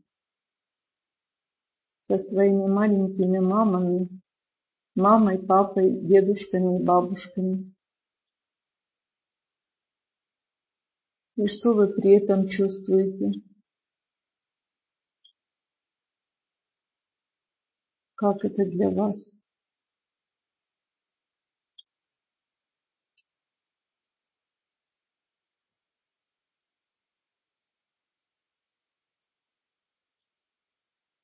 Затем вы маленький, возвращаетесь к себе большому. И каждый маленький ребенок, мама, папа, бабушки, дедушки вернулись к себе на руки большому. Посмотрите, что поменялось для вас. Какие чувства стали у вас к этому ребеночку, которого вы себя держите?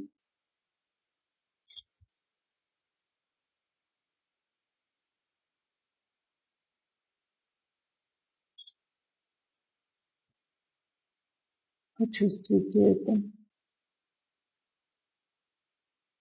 А теперь вместе с ребеночком на руках с собой маленьким вы потихонечку идете к родителям своим. И вы передаете себя маленького папе. Говорите, папа, возьми. Это твой ребенок маленький. Понаблюдайте, что происходит с этим ребенком маленьким, Ваней. Что вы при этом чувствуете? Что делает папа вам маленькому?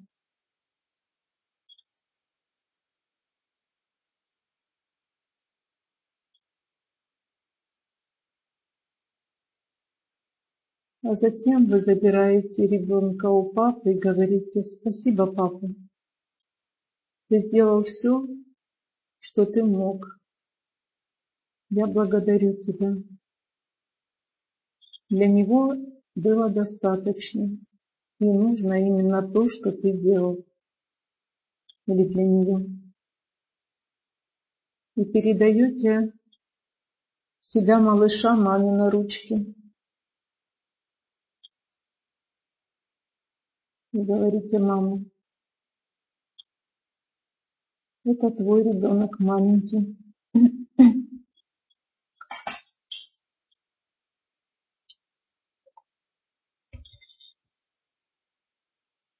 Бери его. И вы смотрите, и вы смотрите и чувствуете себя, как вы чувствуете себя при этом. И вы смотрите на ребенка и на маму, на себя ребенка и на маму.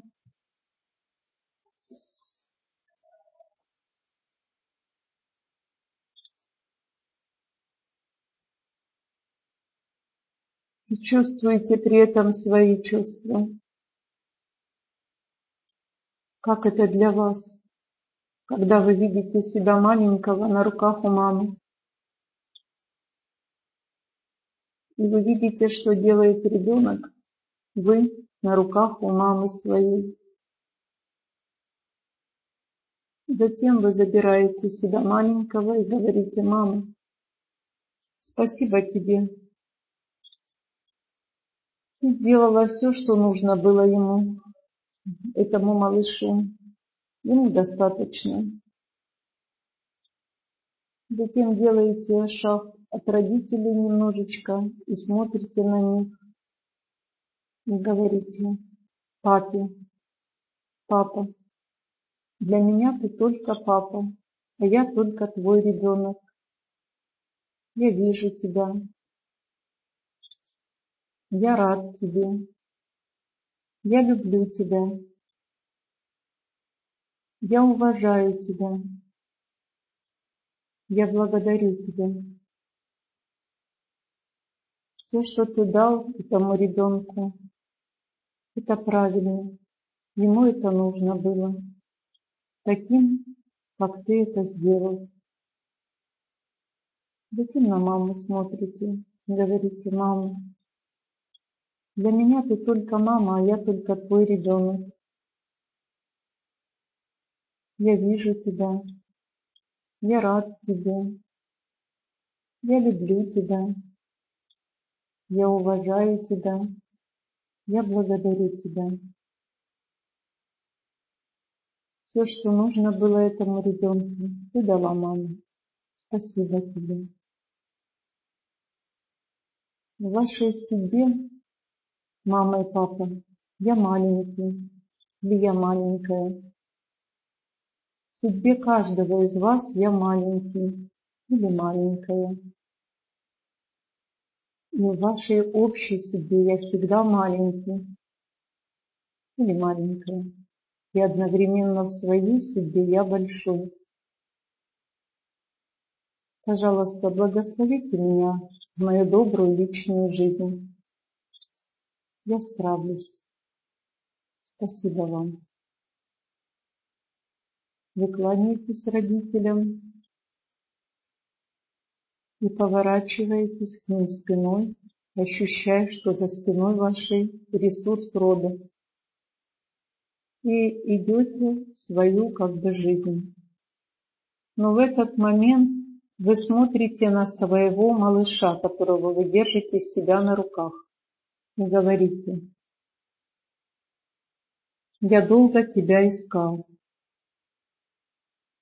Ты моя детская часть. Я люблю тебя. И если тебе что-то не дали, то, чего ты хотел, то теперь Я позабочусь о тебе. Ты теперь в безопасности. И прижмите его к себе, нежно прижмите. Ты в безопасности. Я защищаю теперь тебя всегда. И все, что ты хотел, но не получил, теперь я все это дам тебе. Я вырос или я выросла, я большой, а ты моя маленькая часть, которую я долго искал. Я нашел тебя. Я люблю тебя. Я защищаю тебя. Я оберегаю тебя. Я забочусь о тебе. Вот так. Легко-легко, навсегда. И прижимаете эту часть к себе. Пожалуйста, почувствуйте, что вы чувствуете при этом. И возвращайтесь в русло своей жизни. Вот так. И теперь, пожалуйста, отразите где-то в своих комментариях, в своих записях, что вы почувствовали. Проанализируйте, пожалуйста, эту работу. Это очень глубокая работа. Если у кого-то что-то проявилось, какие-то свои особенности непростые, тоже, пожалуйста, можете писать мне, можете э, ну, как-то отразить это, я могу комментировать и проконсультирую вас э, как бы в вопросе проявленности, если она вас встревожила. Если вас ничего не встревожило, то дайте этому согласие и оставьте эту работу внутри себя как подарок. Эта работа даст вам в течение нескольких дней новые открытия. То есть пойдут э, новые э, открытия у вас, те, которые вы, может быть, даже и не ожидали. Соответственно, в течение нескольких дней начнется забота о себе, это интенсивная работа, которая дает внутренний уход за собой на многих уровнях. Будет происходить исцеление. Э, допустите себе успех, который именно вот эта работа уже будет открывать. Вот так легко-легко, иногда кажется, ну что мы вот за работу сделали, что тут говорил лектор, как тут кто-то назвал меня лектором, о чем она говорила. Э, знаете, э, я говорила с вашим бессознательным, это вы ощутите позже, если не сейчас. Вопрос, а при чем здесь бизнес? Если конкретно вас интересует бизнес, то бизнес при том, какое у вас состояние, при том и бизнес. В бизнесе мы иногда решаем те вопросы, которые не решены, свои системные вопросы. И вот вам конкретно, Вера, э, если вы хотите задать вопрос, при чем здесь бизнес, если у вас все в порядке в бизнесе, тогда э, при чем здесь вы? Значит, что-то привело, какая-то сила вас сюда привела, а коль она привела, значит и вам здесь что-то нужно было получить. Успех в бизнесе и профессии – это э, принять маму и папу. Но не принять, сказать «я тебя люблю», а вот то, что мы сделали сейчас работу, какой результат должен быть? Вы должны стать, э, не должны даже, не должен быть никакой результат. Результат должен быть, что вы станете чувствовать себя более ресурсно в первую очередь. И если у кого-то проявится какой-то симптом, то этот симптом, значит, это какой-то скрытый нерешенный вопрос. Поэтому, если у кого-то какой-то вопрос, вот сейчас я очень необычное ощущение, спасибо, Ира сказала Семенник. Э, дело в том, что это ресурсное ощущение эти ощущения, если мы их проделали, то получается, они внутри открывают те зажимы и напряжения и дают нам ресурс. Слово ресурс все понимают, что это ресурс для каких-то хороших действий.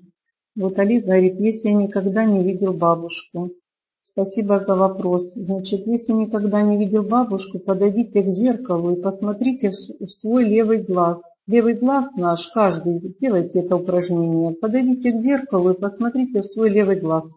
Это все то, что дали нам предки. Правый глаз – это то, что мы наработали. Тогда, так как мы есть квитэссенция рода, то наши бабушки и дедушки, они в каждой клеточке нас – Потому что не было бы бабушки, вот, Олег, скажите сейчас себе вслух, или про себя, если вы не один, именно этой бабушки своей, которую вы не видели, вы скажите, бабушка, я вижу тебя, я рад тебе. Знаете имя, значит, по имени назовите. Ты моя бабушка, а я твой внук Олежек. Не было бы тебя, не было бы меня. Жизнь от тебя пришла и ко мне. Вот так, вы поняли? Не было бы бабушки, не было кого бы там, мамы или папы. Дальше, если не могу представить плохое воображение, это тоже хорошо, Алексей. Почему? Потому что у каждого свое. Ваш организм представил, даже если вы что-то не представили, ваши уши это услышали. Э, дальше, Алекс, для чего мы это делали?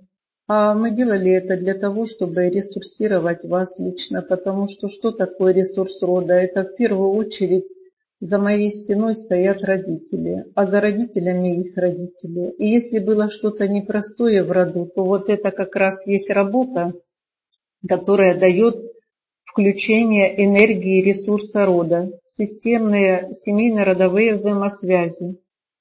А вот Владимир почувствовал страх – Тогда в системе было много страха. Значит, пожалуйста, Владимир, скажите так. Да, вот такую фразу «да». Здесь было много страха. Вот, вот и скажите «да, здесь было много страха». И тогда, когда мы произносим «да, здесь было много страха», то мы его признаем. И признаем, что за этим страхом есть какая-то сила, и мы это уважаем. Дальше, какой результат должен быть, как называется этот тренинг, если ничего не почувствовала. Э, смотрите, вот о чувствах я хочу сказать. Э, вы слышали, как я говорила, дайте себе почувствовать.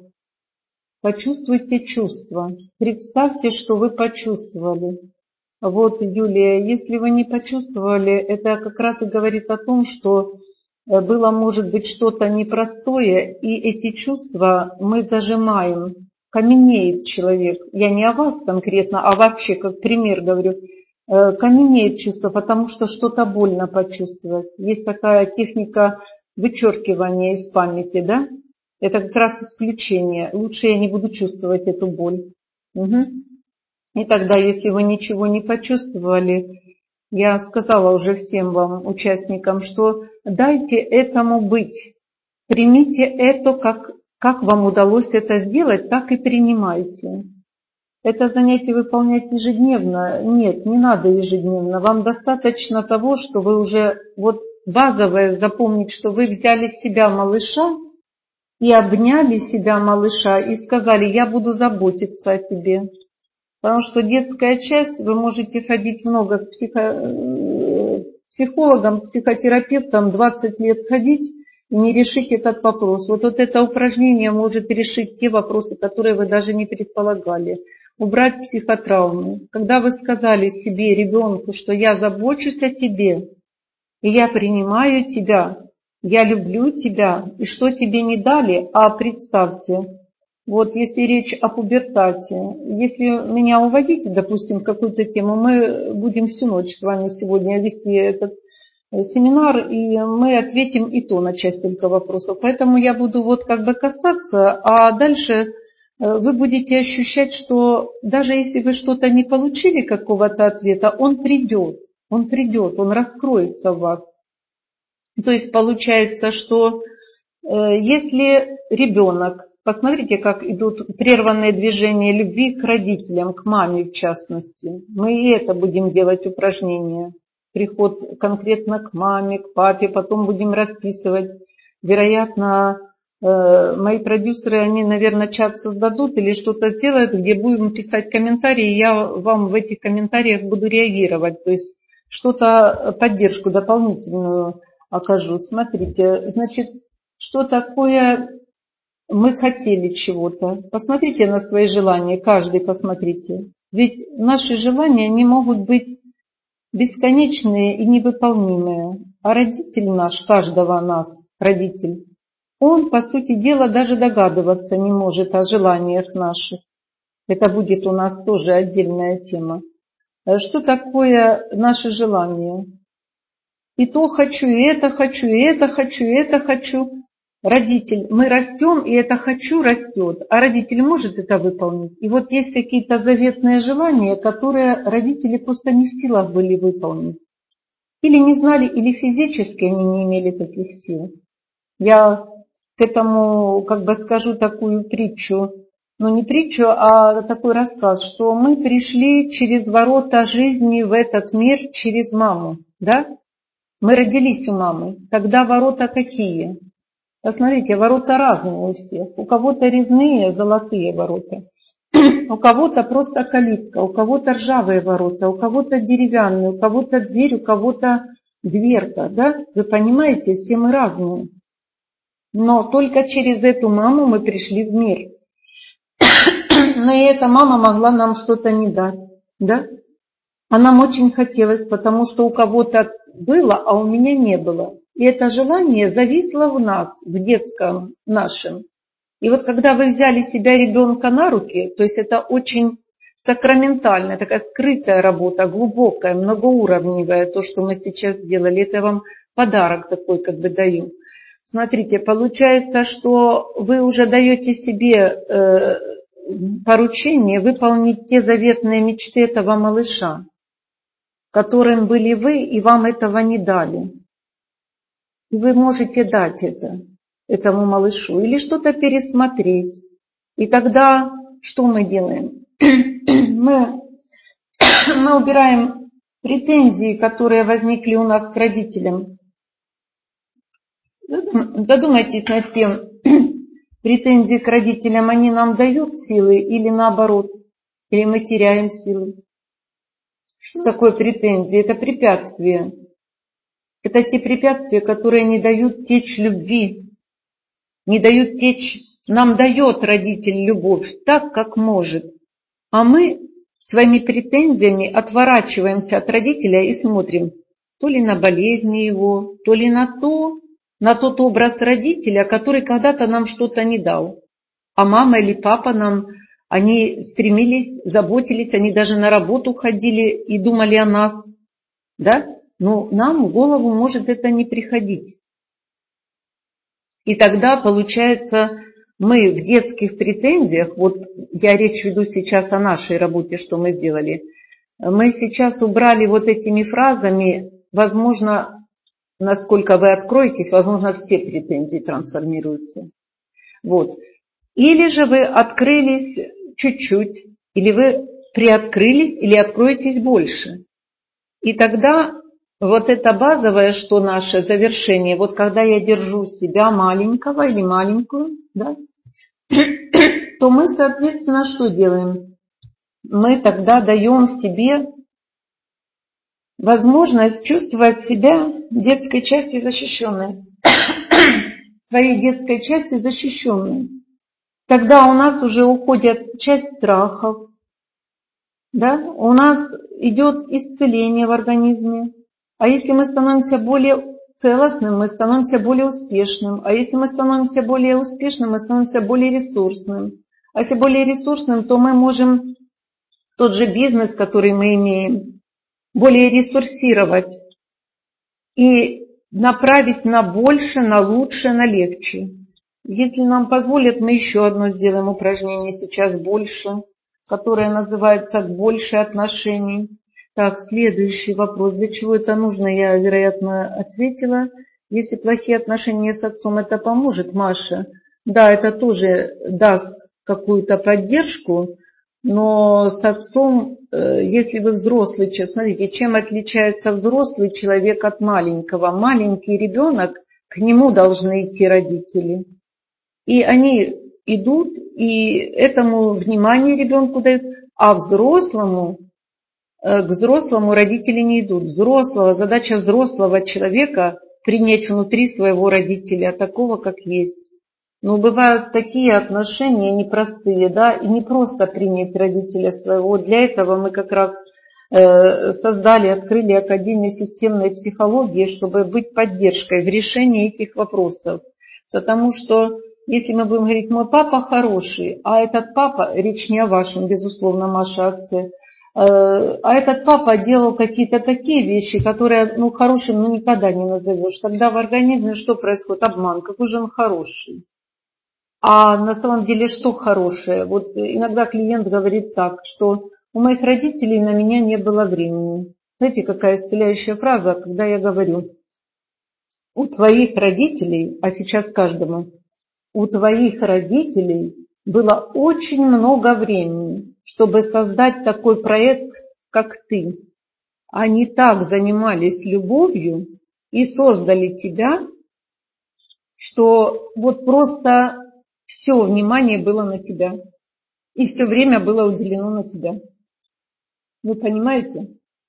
То есть поймите, примите эти слова. Они, слова, они очень значимые в нашей жизни. Кстати, вот Даня говорит, есть такое распространенное мнение, что наши дети нам должны. Как вы считаете, так ли это? Наши дети нам вообще ничего не должны. Они что нам должны сказать? Благодарю тебя. Вот это все. Мы должны нашим детям, ну, естественно, не до пенсии, а до определенного возраста, как я сказала, что такое автономия и что такое псевдоавтономия. Вот псевдоавтономия – это когда нет у человека сил жить и что-то делать. Он начинает что-то, вот как взял и не донесет. Это человек не набрался ресурса в семье. И не потому, что семья что-то не давала. Бывает такое, семья давала и денег много, и машин, и квартир, и, и коттеджей, ну чего только не давала, и яхты, и все, и так далее. Сейчас вам приведу пример – да не буду я, наверное, сейчас этот пример приводить, у нас время, лучше еще одно упражнение сделаем. Э, бывает, дают родители много материально, но ребенку все мало. И у каждого очень индивидуально, почему это мало. То есть или не брал он от родителей, а что надо было брать? Внимание. И мы еще будем делать работы, в которых в упражнениях мы сможем проявить первое, продиагностировать раз. Первое, что мы делаем, продиагностировали, значит, мы проявили, значит, мы увидели, что именно у нас, в каком мы состоянии в этом вопросе. А если мы увидели, то мы это приняли. Что такое приняли? Мы не отрицаем. Мы не отрицаем, вот предположим, э, есть э, на ступеньке на первой и выше ступенька десятая. Человек стоит на первой, а думает, что он на десятой, наверху. И тогда что это? На самом-то деле он на первой ступеньке, он только первый шаг сделал. Вот мы когда приходим в первый класс, нам не рассказывают логарифмы, интегралы, да? Тогда мы вот так же пошагово здесь начинаем идти. Мы сначала осваиваем то, что мы можем, а дальше пошагово, послойно, послойно, послойно мы поднимемся, поднимемся и поднимемся. Наш проект, он многоуровневый, да, и как бы рассчитан на большой период времени, и дверь открыта для всех, которые желают идти, и которые будут открывать себя для себя в первую очередь. И единственное, что я могу гарантировать, что перемены лучшие и эффективные, это у вас точно будут. Дальше скажите, пожалуйста, вы использовали книги Берна в подготовке ваших тренингов? Э, нет, я не использовала его книги. Хочу сказать следующее. Я использовала свой более 25-летний опыт. Объясняю, что это за опыт. У меня 23 года, даже больше тибетских практик. Вот я и дофениолог, трансактолог, биоэнергокорректор, сугестолог, э, аллопат. И не буду дальше ругаться вам. Э, следующий, я психолог, я э, дальше расстановщик, расстановщик системный, семейный, системно-феноменологический, дальше многоуровневый, еще какой медиальный. То есть вы видите, если хотите, там почитайте обо мне, потому что я сама не могу это все перечислить. Э, когда все мои образования стали говорить, и вот мне два года назад кандидатскую по биологии предложили, я, э, извините, так скажу, как вот есть в Библии такие слова, корм, палка, бремя для осла. Так вот я как осел упиралась, я сказала, не хочу. Потому что у меня уже всяких сертификатов множество. И мне уже надоело, откровенно говоря, э, вот эти сертификаты куда-то их прикреплять, и многие потерянные, потому что не знаю, где они лежат. Вот. И поэтому хочу сказать, наша задача не опираться только на знание э, светил. Э, знания есть э, те, которые к нам, ну вот, э, смотрите, нам кто-то ну вот какие-то знания нам дают книг, очень много вы можете начитать, это книгомания. Но эти знания к нам, они не прикрепляются. Возьмите простые слова, они дают простые рост. А сложные слова, они дают ложь. Так вот, сложные вещи сказать простыми словами, это не просто, это как раз то мастерство. Э, давайте научимся себе говорить простые слова. Обратите внимание, как я сказала, сначала себе э, проговорите, прежде чем кому-то сказать. Э, сказать ребенку, я в тебе люблю твоего папу или я в тебе люблю твою маму, а сам ненавидишь этого человека – это же вы понимаете, это ложь, когда это пустое слово, оно не наполненное. И любить – это уважать. Это уважать, понимаете, в первую очередь. Уважать тот э, пройденный путь человека, э, который он прошел. Каждый ведь на своем месте старался сделать что-то лучшее, как мог. Он, никто ведь не старается сделать худшее. И если коснемся вопроса признания и уважения, вы увидите, насколько это глубоко. Дальше Рауль. Я недавно поставил цель улучшить свои отношения с ребенком. И ваша первая статья, что говорит детям, мне уже помогла. Спасибо вам. Э, что еще можно почитать по этой теме? Я вам хочу сказать, э, я еще буду давать по этой теме родительское счастье тренинг. Если у вас такая возможность есть, поучаствуйте, потому что я буду много давать там. И это будет много практики, которая реально помогает. Почему? Потому что, смотрите, с ребенком, чтобы улучшить отношения, вот сегодняшнее упражнение, оно улучшит у вас в первую очередь собой, а вы обратите внимание, что каждый из родителей, бабушки и дедушки, держали детей. Дальше. Я не спросила у вас, а что делали дети? Это мы на практике спросим. Это мы вам сказала, запишите, отметьте, что у вас там происходило, потому что у каждого свои особенности. И поэтому, когда вы уже пошли к себе и свои детские вопросы решаете, вам не нужно свои детские вопросы переносить на ребенка. У меня э, на приеме женщина была, она говорит, я злюсь на сына, я избиваю его и так далее. Говорю, какие вопросы вашего детства? Она говорит, ну, моя мама была беременна, папа ушел в армию, и там э, плавал на корабле и стал жить с другой женщиной, он тогда не вернулся к маме. И получается, что он этот папа, значит, э, там в той семье уже четыре ребенка имеет. Мама выходит замуж беременная за другого мужчину. Можно сказать, ой, какой молодец, хороший мужчина. Мужчина усыновляет эту девочку, но он-то не отец, а она называет его папа. Я спрашиваю, какая национальность? Она говорит, а у меня, у вас, говорю, какая национальность? Она говорит, у меня по, по второму папе, понимаете, не бывает первого, второго папы. Бывает отец, который родили, а папа, который воспитывал, да? Отец и папа не всегда совпадают. Почему? Отец дал жизнь. Но бывает отец разный отец. И вот наши нерешенные вопросы в детстве, они перебрасываются на своих деток. Тогда у этой женщины мама, естественно, всю жизнь недовольна была на ее отца. Да? А эта же женщина является дочерью и квинтэссенцией рода как отца, так и матери. Тогда отрицается половина человека. А если отрицается половина человека, где тогда? Он что, однобокий? Тогда она ищет обязательно мужчину постарше, И она пытается решить за счет него вопросы, те, которые не решил отец. Хочу сказать, вот мне нравится и Коран, и Библия. Мне особенно нравится в Коране вот такое хорошее выражение, вам сейчас произнесу. Э, муж и жена – это одежда друг для друга. Смотрите, какая глубокая.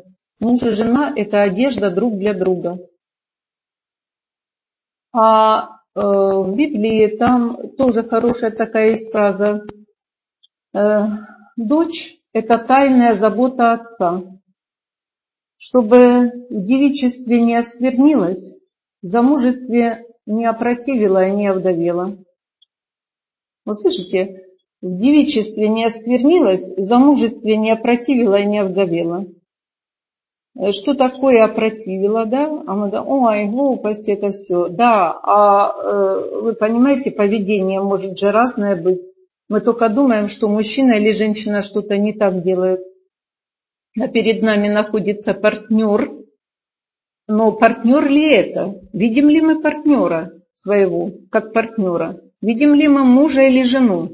Или мы видим те вопросы, которые вынесены из системы или предыдущих отношений. Как я вам пример привела, 200 партнерш было у мужчины, ему 30 лет, а у него 200 партнерш. Мы посидели, посчитали, у меня 200, у жены 16. Нормально, да? Тогда о каком завершении отношений с мамой у него идет речь?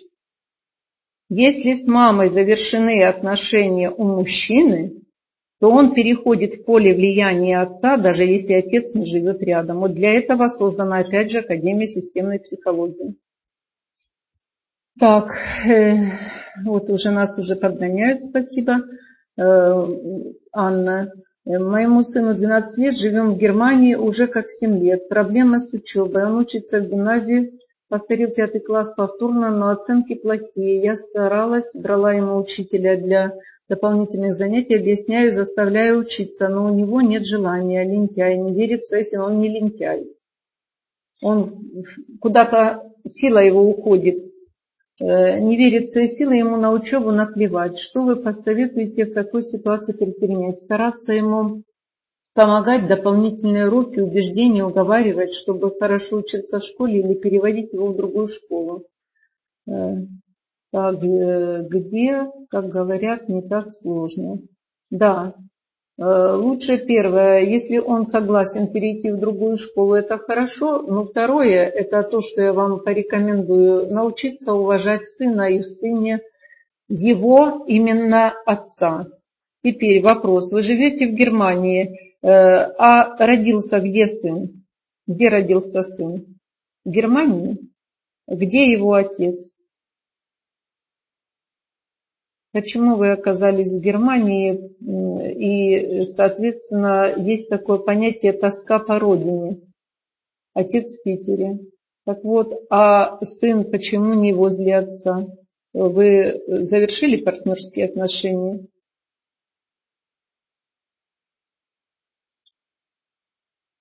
Я вам порекомендую сделать... Угу.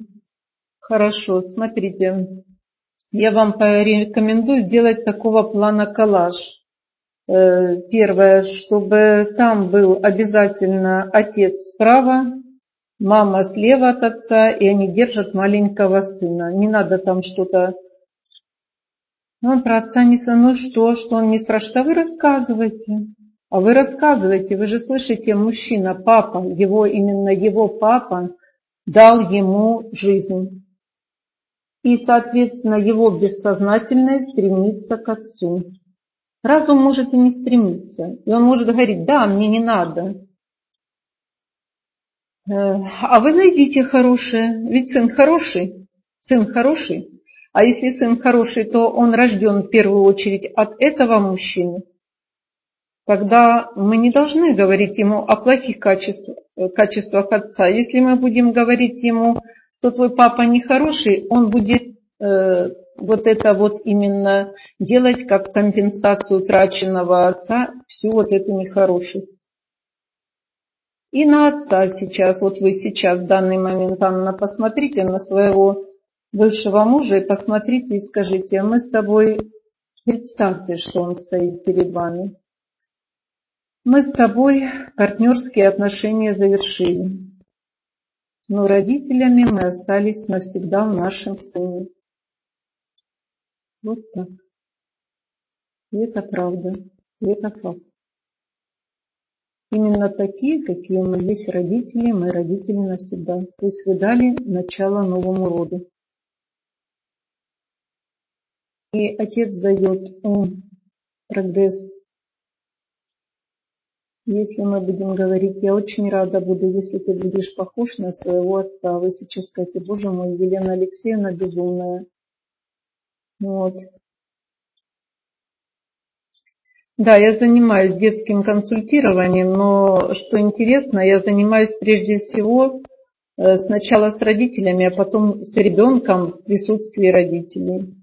Почему? Потому что вот эту тему вы можете со мной получить консультацию по скайпу, да, и мы можем э, рассмотреть этот вопрос индивидуально. Почему? Потому что отец для нас, для каждого очень значим.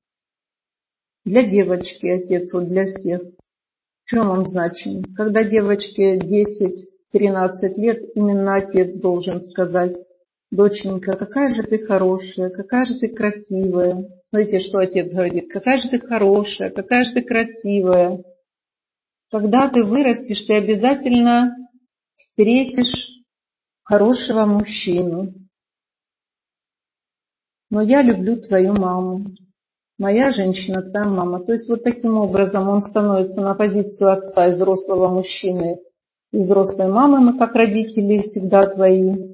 Она тогда не претендует становиться партнершей бессознательной папе. Она тогда становится в позицию ожидания, что папа с мамой за спиной вместе всегда. И я обязательно, именно я обязательно встречу достойного мужчину. А процесс передачи Э, женщины в руки мужчины, это тоже интересный процесс, который мы можем дальше исследовать, и вот каждый подкорректирует свое. Те работы, которые мы будем проводить, вот, э, скажем, в Академии системной психологии, вы обязательно, если кто-то здесь есть специалисты, сможете применить в первую очередь в своей жизни, а затем улучшить свою практику. Почему? Потому что это на самом деле очень работает. Работает и то, что мы рыли там неизвестно какими способами, неизвестно что делали, копали.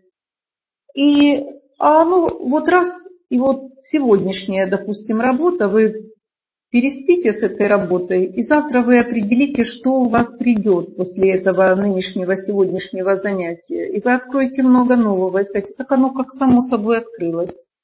Настя, я боюсь рожать, боюсь, что мой ребенок родится отсталым или уродливым или больным. Как избавиться от этого страха? Сама я здоровая и развита нормально. То есть причин явных нет, но страх есть. Почему это может быть? Так вот и я вам вопрос хочу задать. Почему это может быть? Откуда мог проявиться такой страх? Значит, вот этот страх может быть в первую очередь из системы рода. Что-то было в роду. Или вы наслушались какой-то дополнительной информации, которая э, расскажет о том, что экология не такая, питание не такое и так далее. То есть, как мы с вами смотрели, есть в бессознательном три фактора. Это генитурный, гороскопический, жизнеобеспечение, если мы настроимся. Вот, пожалуйста, в тренинг «Родительское счастье». Там мы уберем эти страхи. И тогда вы понимаете, что такое страх и что такое я боюсь ответственности. Когда я маленькая, когда я еще не выросла, получается, да? А тогда мы же сегодня подросли. Мы сегодня все, кто участники, вот здесь 50 человек, все мы подросли намного. Когда мы взяли себя на руки и сказали, что я справлюсь.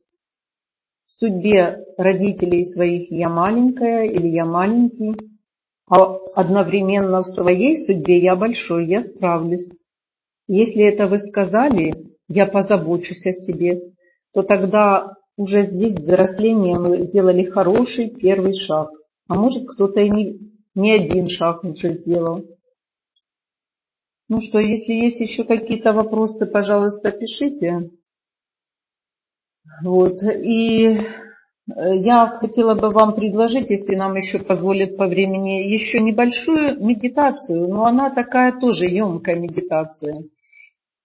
Давайте сделаем. Угу. Расскажите о вашем проекте подробнее. Хорошо, прочтете там. Знаю, что корень моих проблем во мне. Э, вот слово проблемы уберите. Вообще, слово проблемы все уберите из своего лексикона. Почему? Потому что проблема, она рождает проблему. Мы же энергетические существа. Э, соответственно, получается, мы можем сказать, у меня много вопросов, которые требуют решения или просят решения, да? Или у меня много нерешенных вопросов. Дальше, если опять по, по вопросу слова плохо, да, мы можем сказать нехорошо, некрасиво. Вот аккуратно свой язык, речь свою поправляйте.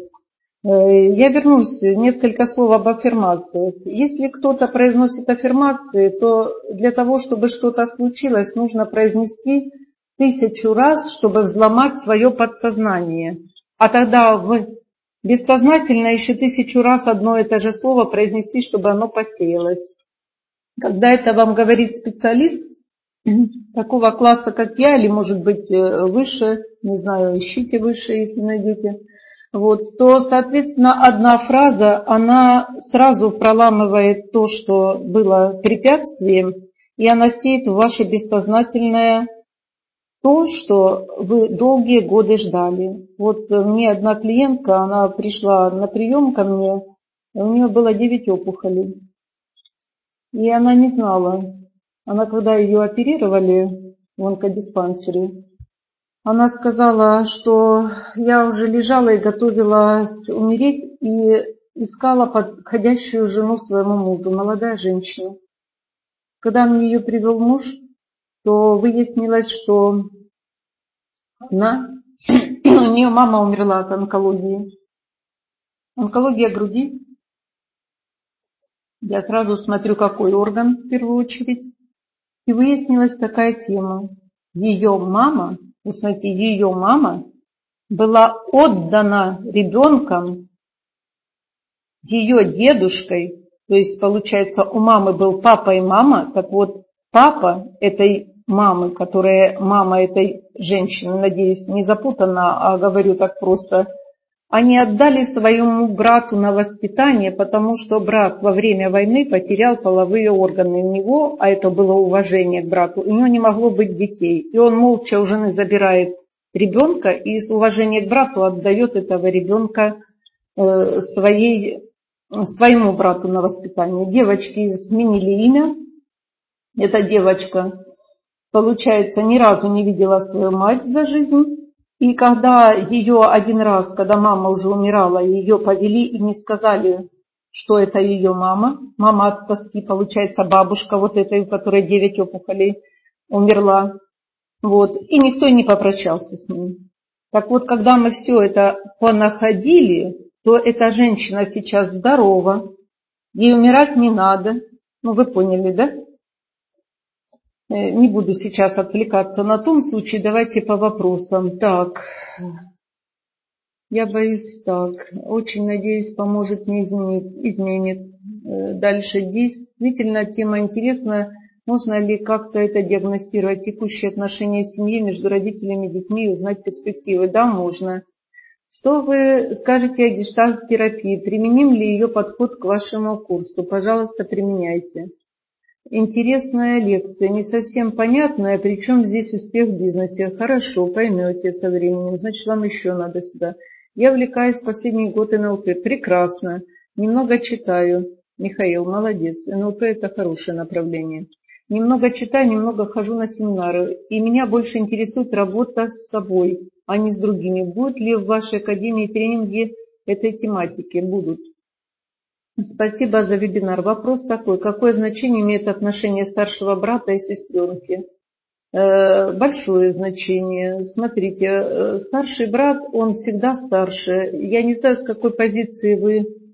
Так, мы практически не общаемся, какое влияние это имеет на нас. Это будет работа братско-сестринские отношения. Очень глубокая будет работа, поэтому тоже следите там э, за нашим расписанием. И вы поймете, вот этот тренинг братско-сестринские отношения ни один не должен быть забыт и должен быть принят. Это отдельная тема. Так, э, дальше. Разрешите у вас спросить, каковы условия для вступления и каковы методы обучения в академии? Хорошо, отвечу там в чате. В, э, интернете много отзывов о методе Хиллингера, как о черной магии. Глупости это. Я лично обучаюсь у Берта Хеллингера, никакой там черной магии нет. Я также выпускник Института конструктивных решений в Москве, расстановщик, и также там. Поэтому э, тот, кто черной магией занимается, он ее везде находит. Понимаете? Э, Елена, вы занимаетесь магическими обрядами? Нет, обрядами не занимаюсь. Вы отвечали на вопрос Маши Скородум об отце, а у меня такой вопрос. Нас с сестрой всю жизнь содержала мать. Отец работал только в первые годы, когда мы были совсем маленькие.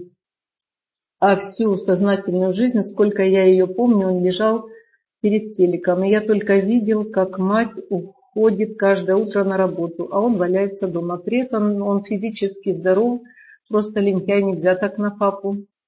Папа, сейчас Алексей, скажите, папа, именно такой, как ты есть, именно от тебя и рожден. Вы даже себе, Алексей, не можете представить, что этот лентяй несет в себе и какие динамики. Если бы мы глубже с вами посмотрели, то мы бы определили, что это не лентяй, просто у него нет сил. А э, вы сейчас можете меня не услышать и не понять, но я надеюсь, ваше бессознательное поймет. Я тебя именно такого папа уважаю и все кормился мечтами, что разбогатеет. Хотя палец о палец не ударил. Что самое удивительное? Ладно, ты сидишь дома, сиди молча, тебя кормят. Ну вы ж сын, вы же маленький в этих отношениях. Это же мама с папой построили такие отношения. Маме нужен был такой муж. Папе нужна была такая мама, которая заняла позицию швабра, а папа занял позицию тряпка. Понимаете, когда мама станет э, на позицию женщины, ну не нам ее ставить, да? Наша задача вам стать на свою позицию ребенка и оставить в покое, не осуждать их. Значит, они нашли друг друга. Понимаете, наши родители это не совершенство, это не Бог. Мы и об этом будем говорить. Что самое удивительное, ладно, ты сидишь дома, сиди молча, тебя кормят. Так он еще последние лет десять постоянно скандалит с матерью. Правильно. Он борется за свое место. Постоянные ругачки. Как я могу относиться к нему нормально, как к отцу, когда он портил матери скандалом настроение с самого утра, когда она уходила на работу. Я очень обижен на него и за мать, за то, что он валялся всю жизнь дома на шее матери. Я с ним не говорил последние лет пять, которые мы жили вместе. Сейчас живем отдельно, но не общаемся. Жаль, тем более потому, что папа. И я бы сказала немножечко дальше. Мужчинам я говорю так, посмотри на маму, а затем на папу, а тогда скажи маме, мама, для меня папа немножечко лучше, чем ты. И вот если мужчина этого не может сказать, то я понимаю, что мужчина бессознательно стоит рядом с мамой и не идет в свои партнерские отношения. Как быть, как к нему относиться, как его простить. Ну вы не Бог, чтобы отца прощать, понимаете? И вообще, что такое простить? Значит, мы будем э, чувствовать себя, если мы кого-то прощаем, это вот вообще отдельная тема. Давайте сейчас несколько слов я хочу сказать. Мы прощаем, значит, мы чувствуем, что кто-то виноват перед нами. А если он перед нами виноват, то мы Э, чувство вины – это, как правило, наказание человек заслуживает. Ты виноват, значит, я тебя накажу. А если я тебя накажу, то тогда что получается? Я выше тебя, я высокомерен. Годы – это не, показа, не показатель взрослости. Человеку может быть 20 лет, и он взрослым быть, и человеку может 50, а он еще быть высокомерен, потому что к маме и к папе подойти в любом возрасте, но не подойти обнять его, а внутри подойти. Вот чтобы вы понимали, может ли такие отношения влиять на ваш успех? Да, влияет. У меня также неудачи в бизнесе, если где, как быть, обратитесь ко мне. И тогда мы посмотрим индивидуально с вами. Так, сколько лет вы занимаетесь психотерапевтической и ваше образование? Э, посмотрите, пожалуйста, мое образование, правда, там не все оно указано. Я занимаюсь более 25 лет, Светлана.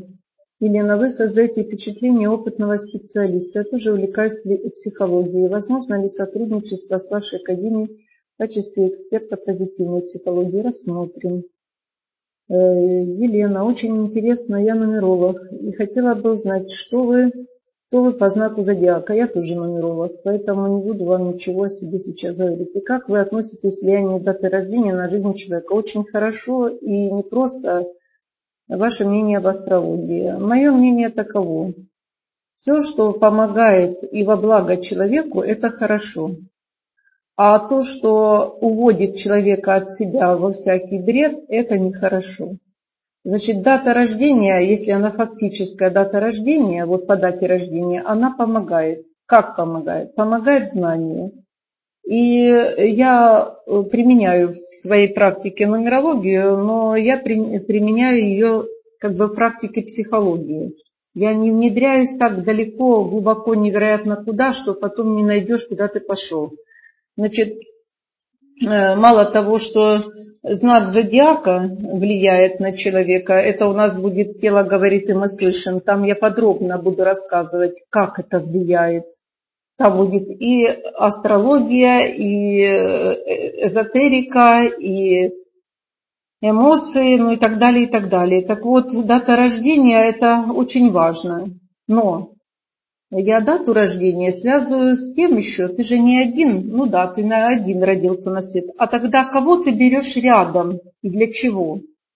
И если вот э, это отдельная будет тема, мы коснемся. Ко мне обратилась девушка, мы, говорит, три года прожили с парнем, и ни с того ни с сего мы расстались. Когда я посмотрела их даты рождения, то я увидела, что у них э, Господи, линии силы одинаковые, и линии слабости, и линия разочарования тоже одинаковая. То есть это люди, не дающие друг другу ничего. Получается, когда люди одинаковые встречаются, то первое впечатление, ой, как хорошо, такой же, как я. А потом они не дополняют друг друга, и они становятся непродуктивными, эти отношения. Поэтому э, нумерологию я применяю практически в дополнение ко всему, что я делаю для человека. Я э, своим клиентам говорю, вы приходите на техосмотр. Пусть это как-то вот, э, вы же, говорю, иномарки привозите на техосмотр куда-то, вот приходите, я вам все разберу по частям, и, соответственно, вы понимаете, что каждый человек имеет свои особенности. И все, что уводит человека от себя, это уже не польза. Используете ли вы в своей академии техники аутотренинга? Аутотренинга. Э, упражнения, медитации, да. Вот. И, соответственно, если это вы называете аутотренингом, то тогда используем.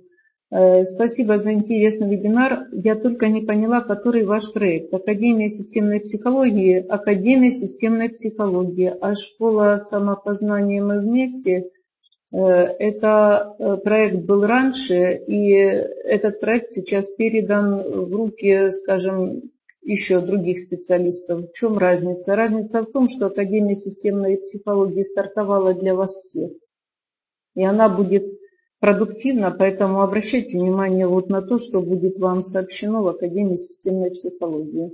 А как быть с Библией? Иисус Христос, по-моему, осуждал, что вы называете родовыми манипуляциями. Я родовыми манипуляциями такого слова манипуляции не применяла. Дальше.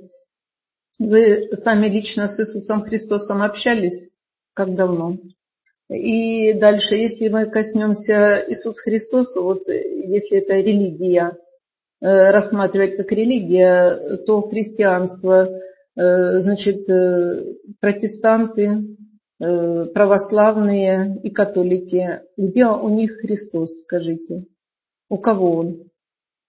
Тогда давайте не будем сейчас, мы Библию сейчас рассматриваем просто как книгу. Мне очень нравится одна из книг Библии, книга Сираха. Рекомендую, независимо какой религии вы относитесь, почитайте книгу Сираха. Там такие хорошие слова есть. Вот Почитай врача по надобности в нем. Иногда в его руках бывает успех. Все врачества из земли. То есть я ни в коем мере не предлагаю кому-то делать то, что оно не полезно для него.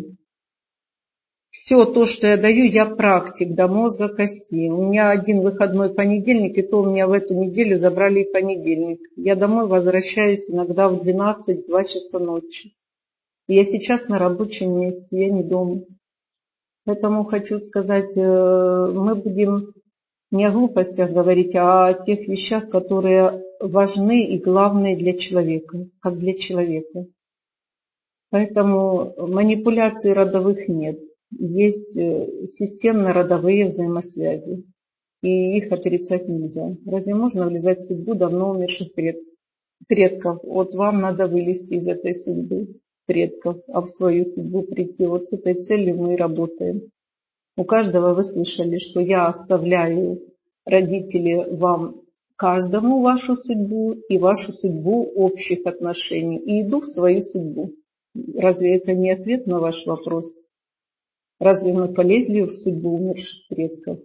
А вот почитать предков таких, какими они есть, обязаны. Огромное спасибо вам за ваш труд. Вы скажите, пожалуйста, ваше мнение о фэншуй. Фэншуй. Значит, есть такое понятие геомантика пространства.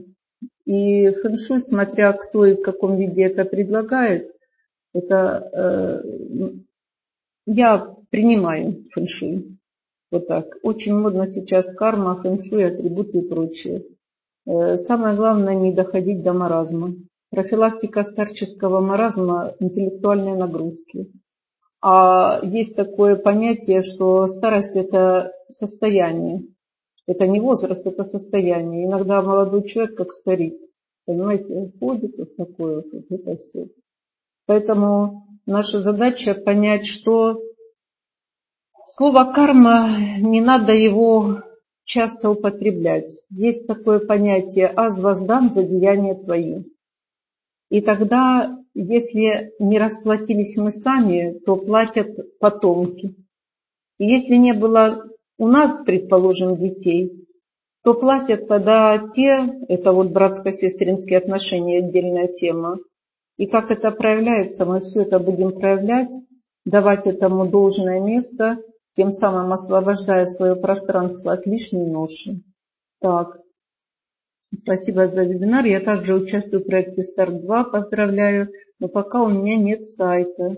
Я не провела еще вебинар. Очень трудно даются технические вопросы. Можете поделиться своим опытом. У меня также направление отношения мужчины и женщины. Вот я же делюсь опытом отношения мужчины и женщины. Это отдельная тема. Правильно ли я понял, вы последователь Берта Хиллингера и его в том числе? И его в том числе. Это один из основных моих э, инструментов работы, Олег.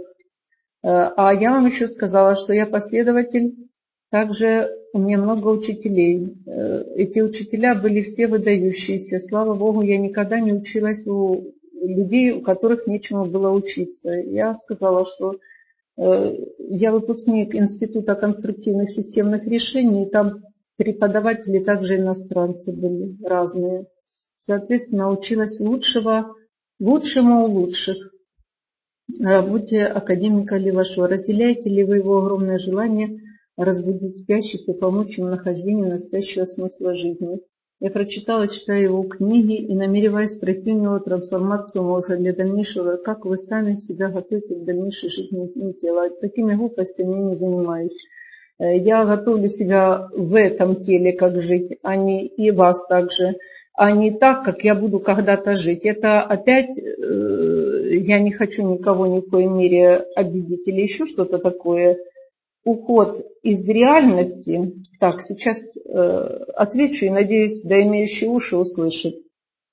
Те, у кого есть зависимости разных видов, это те, кто э, прерванные отношения с отцами, с мужчинами. А те, кто занимаются аскетой, что такое аскета? Это отказ от реальности жизни. это уход в глубокие духовные практики, это даже уход от сексуальных отношений. Что такое секс? Он же дает не только удовольствие, а и продолжение жизни, уход от них, да? Голодовки. Я вам хочу сказать, я пять лет тоже не ела мясо когда-то в молодости, когда 28 лет было. Очень сильно молилась. Но не буду я сейчас эту историю рассказывать, потому что дома все ели мясо, я не ела. Сухие голоды, посты. Ну, это называется прерванные отношения с матерью. То есть все аскеты – это прерванные отношения с матерью. Задача наша вернуться к себе, восстановить хорошие отношения с собой, а это через то, что не обязательно бежать к маме и доказывать, мама, прости, я когда-то тебя не понимала. Вот в наших работах вы это сможете решить. И посмотрите, как отношения ваши везде будут складываться по-иному. Так, почему меня никто не любит? Э, а для чего мы рождаемся, приходим в этот мир? Есть ли смысл? Есть. Э, Михас. Михас любит тебя. Как тебя не любят? Зачали, значит, любили. А дальше родили, не убили, значит, любят. А дальше ты полюбишь себя. Смотрите, ко мне обратилась одна психолог. Она сказала, как-то все ищут свою любовь. Я говорю, а вы, я так, а вы тоже ищете свою. Говорит, да, я тоже ищу. И что, до сих пор, говорю, не нашла? Она говорит, ну, вот ищу и не нашла.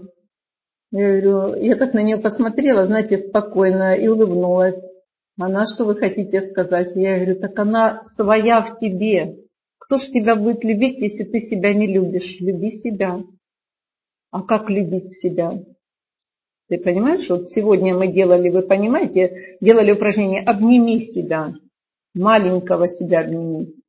Вся наша работа будет направлена только на то, чтобы открытие ресурса в себе, на успешность. И эта работа, она гарантирует на самом деле успешность. Но у каждого есть свое время похода к этому успеху. У каждого есть свои нерешенные вопросы, которые нужно решать. Что есть телепатия и как она работает?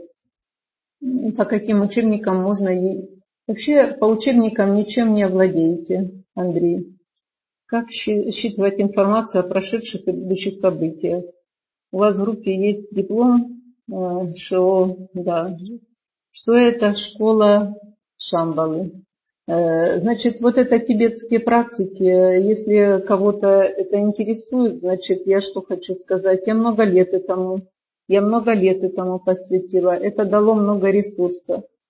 Э, техники э, на самом деле очень серьезные, но они за собой подразумевают серьезнейшую ответственность. Потому что если нам дают какие-то техники в руки, то ты отвечаешь э, за главный принцип – не навреди, то есть без вреда. И если ты имеешь, вот вы возьмите нож, да, кто-то делает операцию, да, кто-то готовит еду, а кто-то убивает. Тогда вот, когда мы куда-то лезем, да, вот у меня есть такой случай, когда э, лет 20 назад мужчина был в психиатрии, его привели ко мне на прием. Он молодой мужчина, он прочел, было когда модно Карлоса Кастанеда, он только захлестывать начинал. А прочел Карлоса Кастанеду, а что такое психика? У каждого своя, да? Как нервная система своя, как все состояние свое. И его психика не выдержала тех нагрузок, которые несли в себе э, эти книги. То есть э, есть такое понятие техника вхождения в слово. Вот я говорю слово, вопрос, с кем вы общаетесь. Вот вы общаетесь с кем-то, а что за этим стоит? Есть человек, с которым вы говорите, а у него очень глубинный опыт, и вы слышите его, но через эти слова вы получаете гораздо больше, то есть контекстно, что за этим стоит. И тогда, если вот вы говорите, что, -то, что есть телепатия, э, и как она работает, по каким учебникам, понимаете, по учебникам мы ничем не овладеем. Да, с учебником, но с сопровождающим тебя репетитором, да, ты овладеешь учебника. Но выбирайте себе лучших специалистов в тех вопросах, э, которые вас интересуют. Так вот, э, я хочу сказать, Карлоса Кастанеду начитался, и у него он попал в психиатрию. Э, мы работали с ним. Сейчас это здоровый человек уже 20 лет назад. А потом мне встретился тоже такой случай, когда одни родители отдали дочь как бы замуж, как бы замуж. Потому что вот э, ребенок увлекся какими-то эзотериками в 14 лет, училась она потом в медицинском училище, встретила там человека, тот начитался тоже Карлоса Кастанеды, я ничего к этому не имею. Кто-то кочера. Это сам на самом деле. Я уважаю его, его опыт, но мы не тот кочера. Мы каждый назовите свое имя и поймете, кто вы тогда э, в первую очередь собрать энергию свою к себе надо. Э, и получилось так, что он стал, этот мужчина, проделывать опыты. И он э, брал за ноги свою вот эту молодую жену, это, видите ли, он вычитал там, я не видела такого у, в книге Карлоса Кастанеды, чтобы за ноги с балкона опускали человека. Это о чем говорит? Прежде чем что-то читать, приведите в порядок себя психику свою, будьте адекватны, будьте культурны, доброжелательны с собой. Вы понимаете, о чем речь идет? Мы можем набраться такой информации, что потом, извините, забыть, что ты человек. А ты помни, чело века, разум века. Ты адекват, голова в небе, ноги на земле. И мы Каждый имеем радиус 5 метров, независимо, практикуем или не практикуем, а практикующих еще больше, ауру, которая соприкасается с другим человеком. Вопрос, чем ты наполнен, чем ты делишься с миром? Бредом или все-таки чем-то полезным, что даст потом не вот эти, которые вне тела, как я буду жить, а как я буду в теле жить, да? Понимаете? Потому что мы можем такие делать пируэты, что потом э, после этого э, никто никого не поймает. А нужно себя найти и не терять. И любовь к себе найти. Так, вот Юлия, помогите, у меня большая беда. Дочь ей 17 бросила колледж, она связалась с плохой, с нехорошей компанией. И ждет тут, в общем, я хочу за ней по пятам и пытаюсь разрешить все проблемы, но дело вот в чем. Она не понимает, что рушится жизнь. Ну, естественно, она не понимает она продолжает э, творить преступление, конечно, это громко сказано, у нее нет авторитета, каждый раз я разговариваю с ней, ей 17 лет, прошу, молю, но она не понимает и продолжает пить, гулять до ночи и приносить тем самым новые неприятности. У меня растет сын, ему 9 лет. У нас растет сын, есть же отец у сына, у нас. И я боюсь, чтобы он не повторил, вот это бояться не надо у него своя судьба. Скажите, пожалуйста, что мне делать с дочерью? Ей 17, и она слово «дом» через букву «А» пишет. Мне больно думать об этом, что делать. Я ращу их одна и все время практически зарабатываю на то, чтобы прожить, а дети без контроля. Что вы мне подскажете? Ну не сейчас я здесь подскажу, я подскажу, обратитесь ко мне индивидуально, я вам подскажу. Вы верите в Бога? Существование высших сил, светлой и темной породы. Да, есть тема такая чистая и нечистая силы. Если вам это будет интересно, я проведу эту тему. Э, воздействующих как на отдельно взятого человека, так и на человека в целом. Или человек сам всем управляет. Нет, человек сам всем не управляет. Понимаете? Поэтому есть понятие влияния на нас кого-то. Вот я вам уже сказала. Вопрос что стоит за словами, которые вот вы взяли книгу и техника вхождения слова. Какую вы взяли книгу? Кто писал? Что он вам сказал тем, что он написал? Э, так, э, вас интересно слушать, а какое ваше отношение к реинкарнации? Отличное отношение к реинкарнации. Могу, поэтому верите ли вы в переселение душ? Э, значит, реинкарнация, это я немножко по-своему это даю, потому что я слишком много знаю об этом, чтобы просто как-нибудь об этом говорить. Вы поняли меня, надеюсь? Потому что закон перевоплощений существует. Дальше. Как вы относитесь к тому, что если у человека проблемы, например, проблемы с деньгами, а вы ему, например, помогли, это значит, что вы вошли в его карму? Нет, я не вошла в его карму. И навлекли на себя? Нет, я не навлекла проблему. Проблемы я вообще не навлекаю на себя. Считаете ли вы правильным и гигиеничным ограждаться от людей, у которых есть проблемы, носящие именно кармический характер? И как вы можете определить карму? Спасибо. Надежда. Значит так, Надежда. Если вы видели там один из дипломов, я его, я не, не, вы, не выложила все свои дипломы.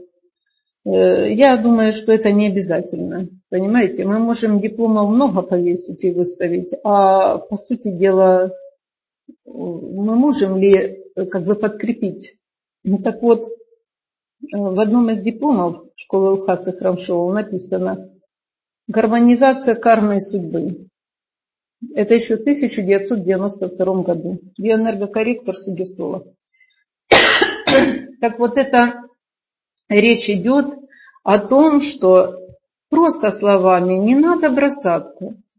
И именно кармический характер, не кармический характер, да, она существует, карма, но еще раз повторяю, аз воздам за деяния твои. У меня есть тренинг богатства твоих денег. И мне э, сказали, э, как, э, как это так, твоих денег. Так вот этот тренинг я несколько раз проводила, и те, кто участвовали, они были поражены той глубине этой работы, что стоит за этим, что такое богатство твоих денег. То есть как построить деньгами дружеские отношения, как достичь материального благополучия. Никогда не надо иметь отношения с партнером, у которого проблемы в деньгах. Вот так скажем. Если у вас есть деньги, и вы решили, а этот умный человек, я сейчас с ним буду работать, а у него есть какие-то нерешенные вопросы по деньгам, это не по деньгах нерешенные вопросы. Это вопросы, нерешенные в родовой системе. Просто так деньги не идут к человеку. Это тоже отдельная работа. У нас есть именно тренинг, который э, богатство твоих денег, то есть формулы денег. Но это не такие формулы, которые вот ты сделай, побеги, продай и так далее. Вопрос, что стоит за деньгами у этого человека. У одного деньги теряются, потому что есть потери. Я приведу пример, не о ком-то, а о себе сейчас э, несколько слов скажу. Э, мой родной дедушка, отец моей мамы, вот, и моя бабушка, мама моей мамы, это пара, прожившая 54 года вместе. У них четверо детей. И светлая им память, дед как-то сказал, Леночка, внученька, никогда никому не скажи, никогда. Твоя бабушка с очень хорошего рода. Вы слышите, как это было, да? Никогда никому не скажи, что это такое у нас было в стране, да? Никогда. Бабушка с очень хорошего рода. Так вот, бабушка с очень хорошего рода. Как она попала замуж за этого дедушку моего? Мой, мой дедушка и моя бабушка. Бабушка своим присутствием обогатила дедушку. Дедушка герой стал при бабушке. Бабушка, э, он, собственно говоря, ну это отдельная тема, вернулся. Так вот, бабушка из той была семьи, которые, когда пришли забирать имущество, ну кого-то выселяли, кого-то убивали, то моя прабабушка Марьяна и прадедушка Гордей просто отдали все. Они просто, государство пришло, и они все отдали. Понимаете? И тогда что получается? Вот тогда потомки им начинают деньги давать, а они их не берут. Им дают деньги, а они не берут. Ну как же, вот это вот так работает программа. То есть я вам один из примеров показала, да? Когда вот сквозь пальцы уходили деньги. Только когда мы нашли вот эти все вопросы, когда мы почтение, уважение дали предкам своим, а предкам надо не то, что там что-то они не так делали, а предкам нужно сказать, я помню тебя и люблю такого, какой ты есть. Жизнь не напрасна твоя была. Понимаете, ведь каждому, вы себе скажите, смотрите, что такое эйфория? Эйфория – это состояние, когда я борюсь над кем-то, и я высокомерен, и я в конкуренции все время стремлюсь кого-то побеждать. А на самом деле не эйфория нам нужна, эйфория нас разрушает, мы все внимание опять же направляем на кого-то, а если мы не эйфоричны, о радостных достижениях. Каких достижениях? Да, я делал раньше так, как мог. И это как мог я делал, ну я так считал правильно. То есть себя нельзя осуждать в прошлом, вы поняли? Вот. И себя в настоящем нельзя осуждать, потому что если мы в настоящем себя осуждаем, о, я не такой, я что-то не это, там не так, я делал так, как делал и как мог, это было правильно. И сейчас я делаю правильно. Значит, я был хороший, я есть хороший, такой, как есть.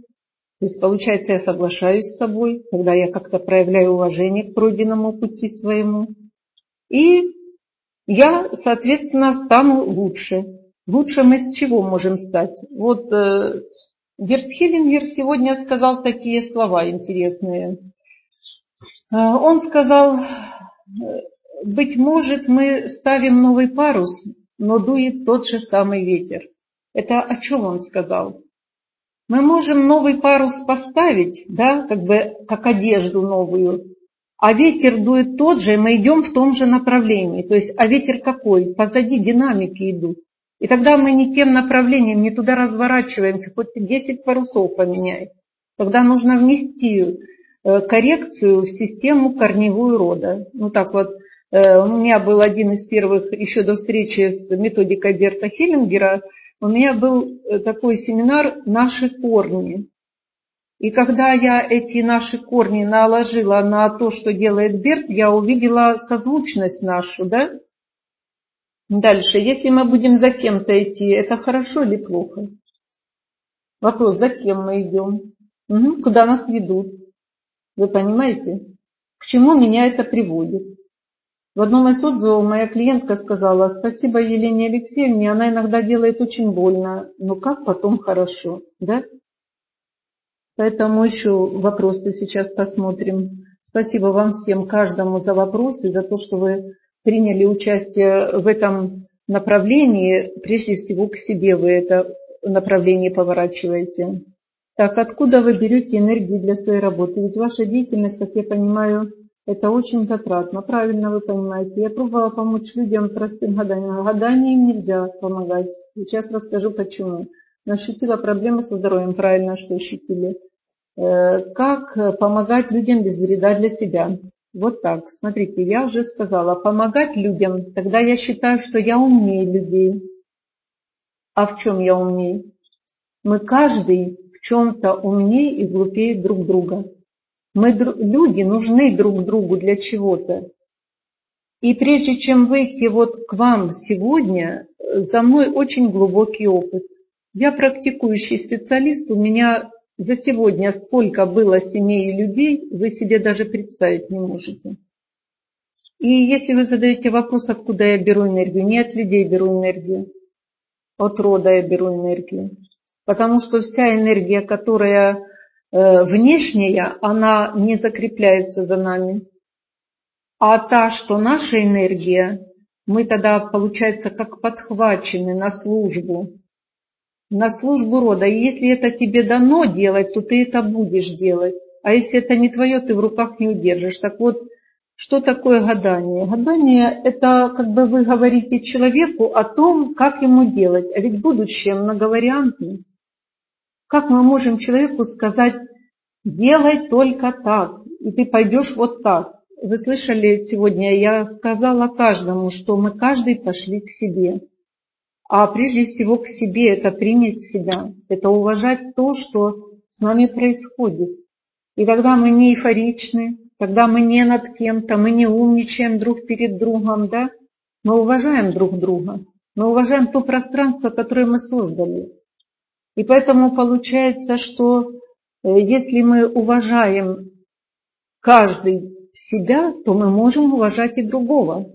Тогда разве мы можем сказать, сделай так или вот так? Мы можем сказать, есть такие порядки. И эти порядки приведут к чему? Когда ты приводишь себя в порядок и находишь свое место в родительской системе, когда ты не пытаешься видеть в муже или в жене своих предыдущих партнеров и не сравниваешь их, или ты не сравниваешь своего мужа или э, жену с мамой или с папой, тогда ты понимаешь, что ты вырос внутри, ты уважаешь себя и человека, который рядом. Ты этого человека не унижаешь никогда. Я над тобой. А чего ты надо мной? Ты рядом со мной, если ты мой партнер, да? А если ты дитё мое, тогда ты, да, ты, может быть, э, достигнешь там, ну вот, я не буду называть допустим, достижений наших детей, ну, есть в каких-то вопросах большие достижения, но я в тех вопросах вообще никакущая. Знаешь, ну, в вопросе, что я мама, а не дети, я в вопросе мамы, я стою как мама. И сыновья высокие, у нас дочь и два сына, сыновья высокие, у меня пока не, недостаточно было мозгов, тогда еще не понимала, что их пригни, а не сама на стулку прыгай. Я становилась на табуретик, и, чтобы видеть их глаза, потому что я глаза не видела, они высоченные ребята. Поэтому наша задача, э, если я есть мама, то я большая мама, а дети в моей жизни маленькие. Если я папа, то я большой папа, а дети маленькие. Если я жена своего мужа, то мы разные, но равные. Или если я муж своей жены, то я, мы разные, но равные. Да? Мы разные, мы естественно будем разные, но мы равные по положению своему. И вот эти все вымудрежи по типу того, э, что там сказал э, тот ученый когда-то, что сказал другой. Посмотрите, какие дети сейчас порождались и какое их будущее ожидает. Да? Поэтому есть модели поведения и знаний, которые уже не актуальны в это время. Поэтому уважать нужно себя и детей своих. А для этого вначале себя. Так, дочке 6 лет, с удовольствием ходит в садик. Это прекрасно, любит общение. Но когда на нее повышает голос, вскрикнут, наругают, закрывается, расстраивается. Правильно, она чуткая девочка, надо расслышать. Понятно, что такое самому не нравится. Но она очень болезненно это переживает, очень ранима для нее. Как воспитывать в таком случае? В таком случае, вот посмотрите, у нас э, такая есть тема, э, сейчас скажу, родительское счастье. И там размещены, как говорить с ребенком. Э, поговорите вот так с ребенком. Еще будет в тренинге много аффирмаций дано для детей.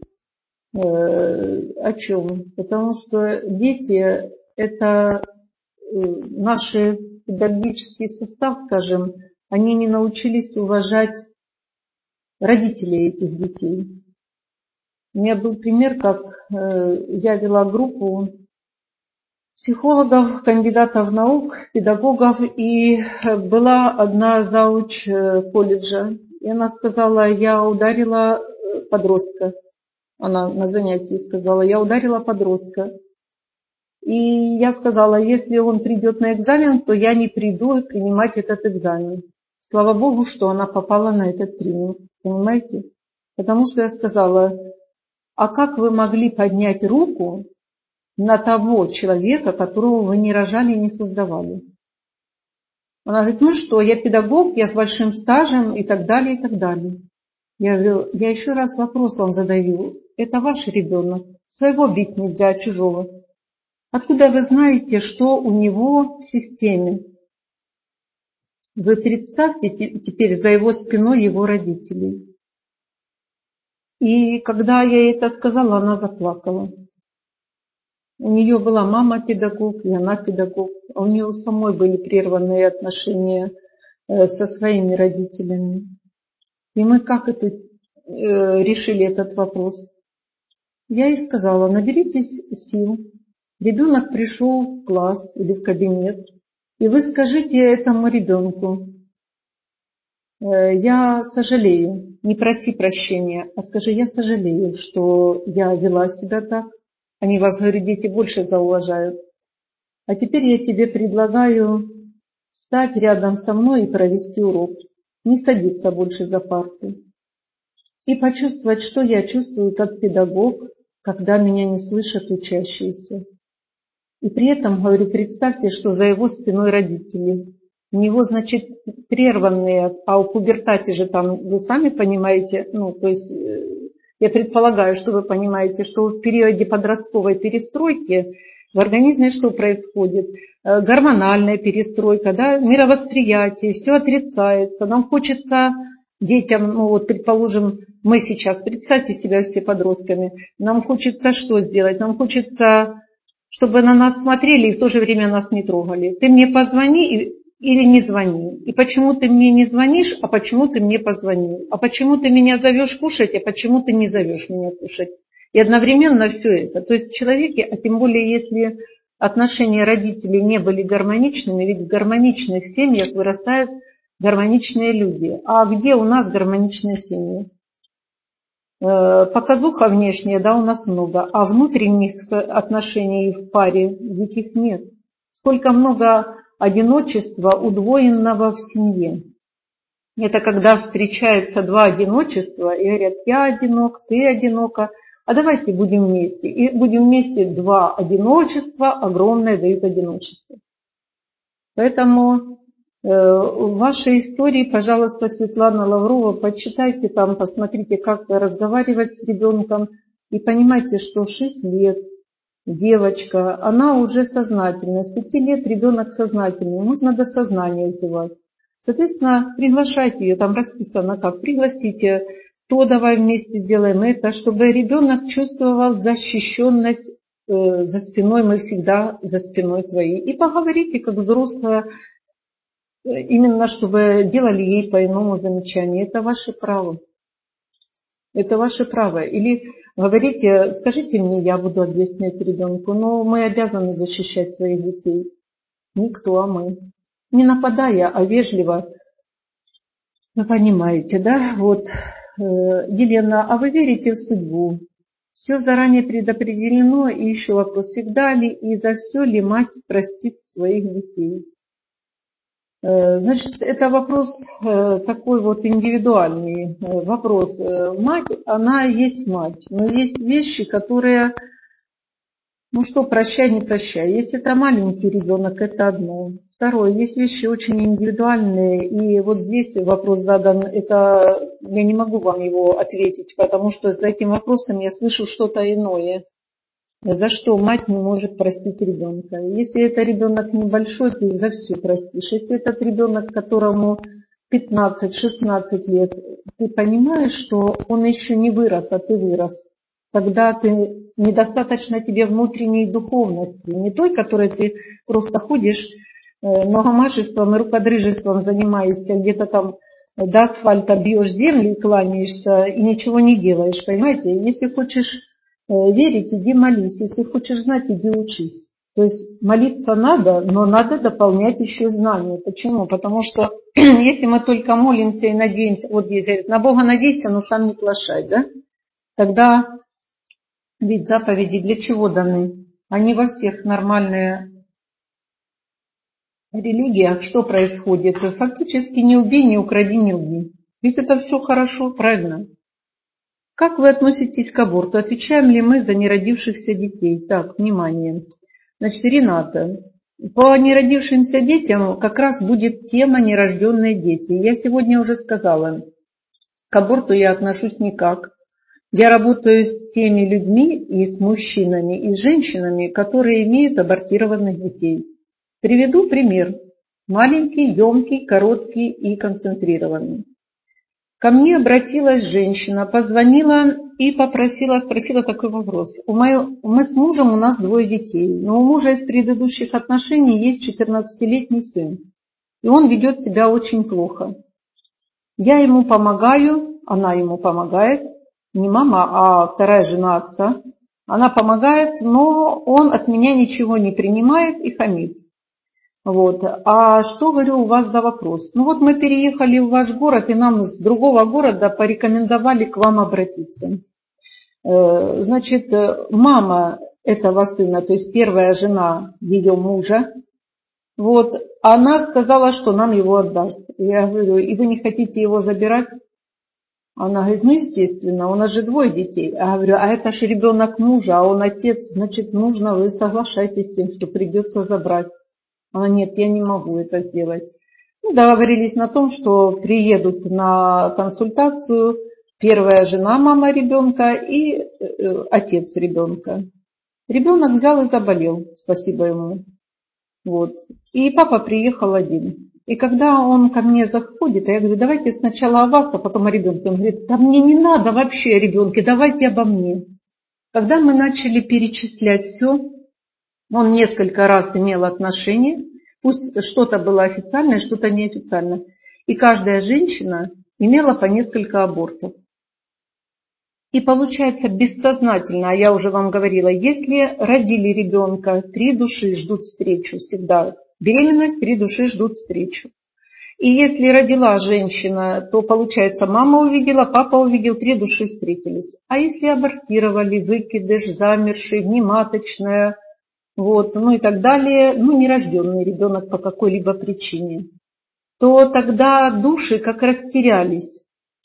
И тогда эта душа, ну вот я вам так скажу, пусть ваше ухо это услышит, и не противодействует этому, а даст согласие, то в морфогенетическое поле, как попадает душа, которая не найдет своего места, и она тогда как симптом, это как раз в теме «Тело говорит, и мы слышим», а вот эти э, родители тоже, оказывается, в нашей работе, в практике, оказываются отцы. Мы думаем, что мужчин, да, там сделали аборт, это ерунда, ему-то все равно. Бессознательно его также умирает, они начинают запивать, они начинают терять в бизнесе, а мужчины иногда не знают, кого абортировали женщины, ибо они имели какие-то отношения, не всегда женщина говорит – то получается мужчина идет в потери. Возвращаемся к моему примеру предыдущему.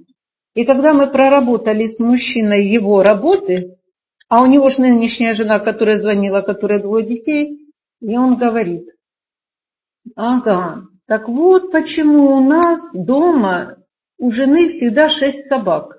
Он мне сразу говорит, почему у нашей жены, у моей нынешней жены шесть собак. Все, я вам жену привезу.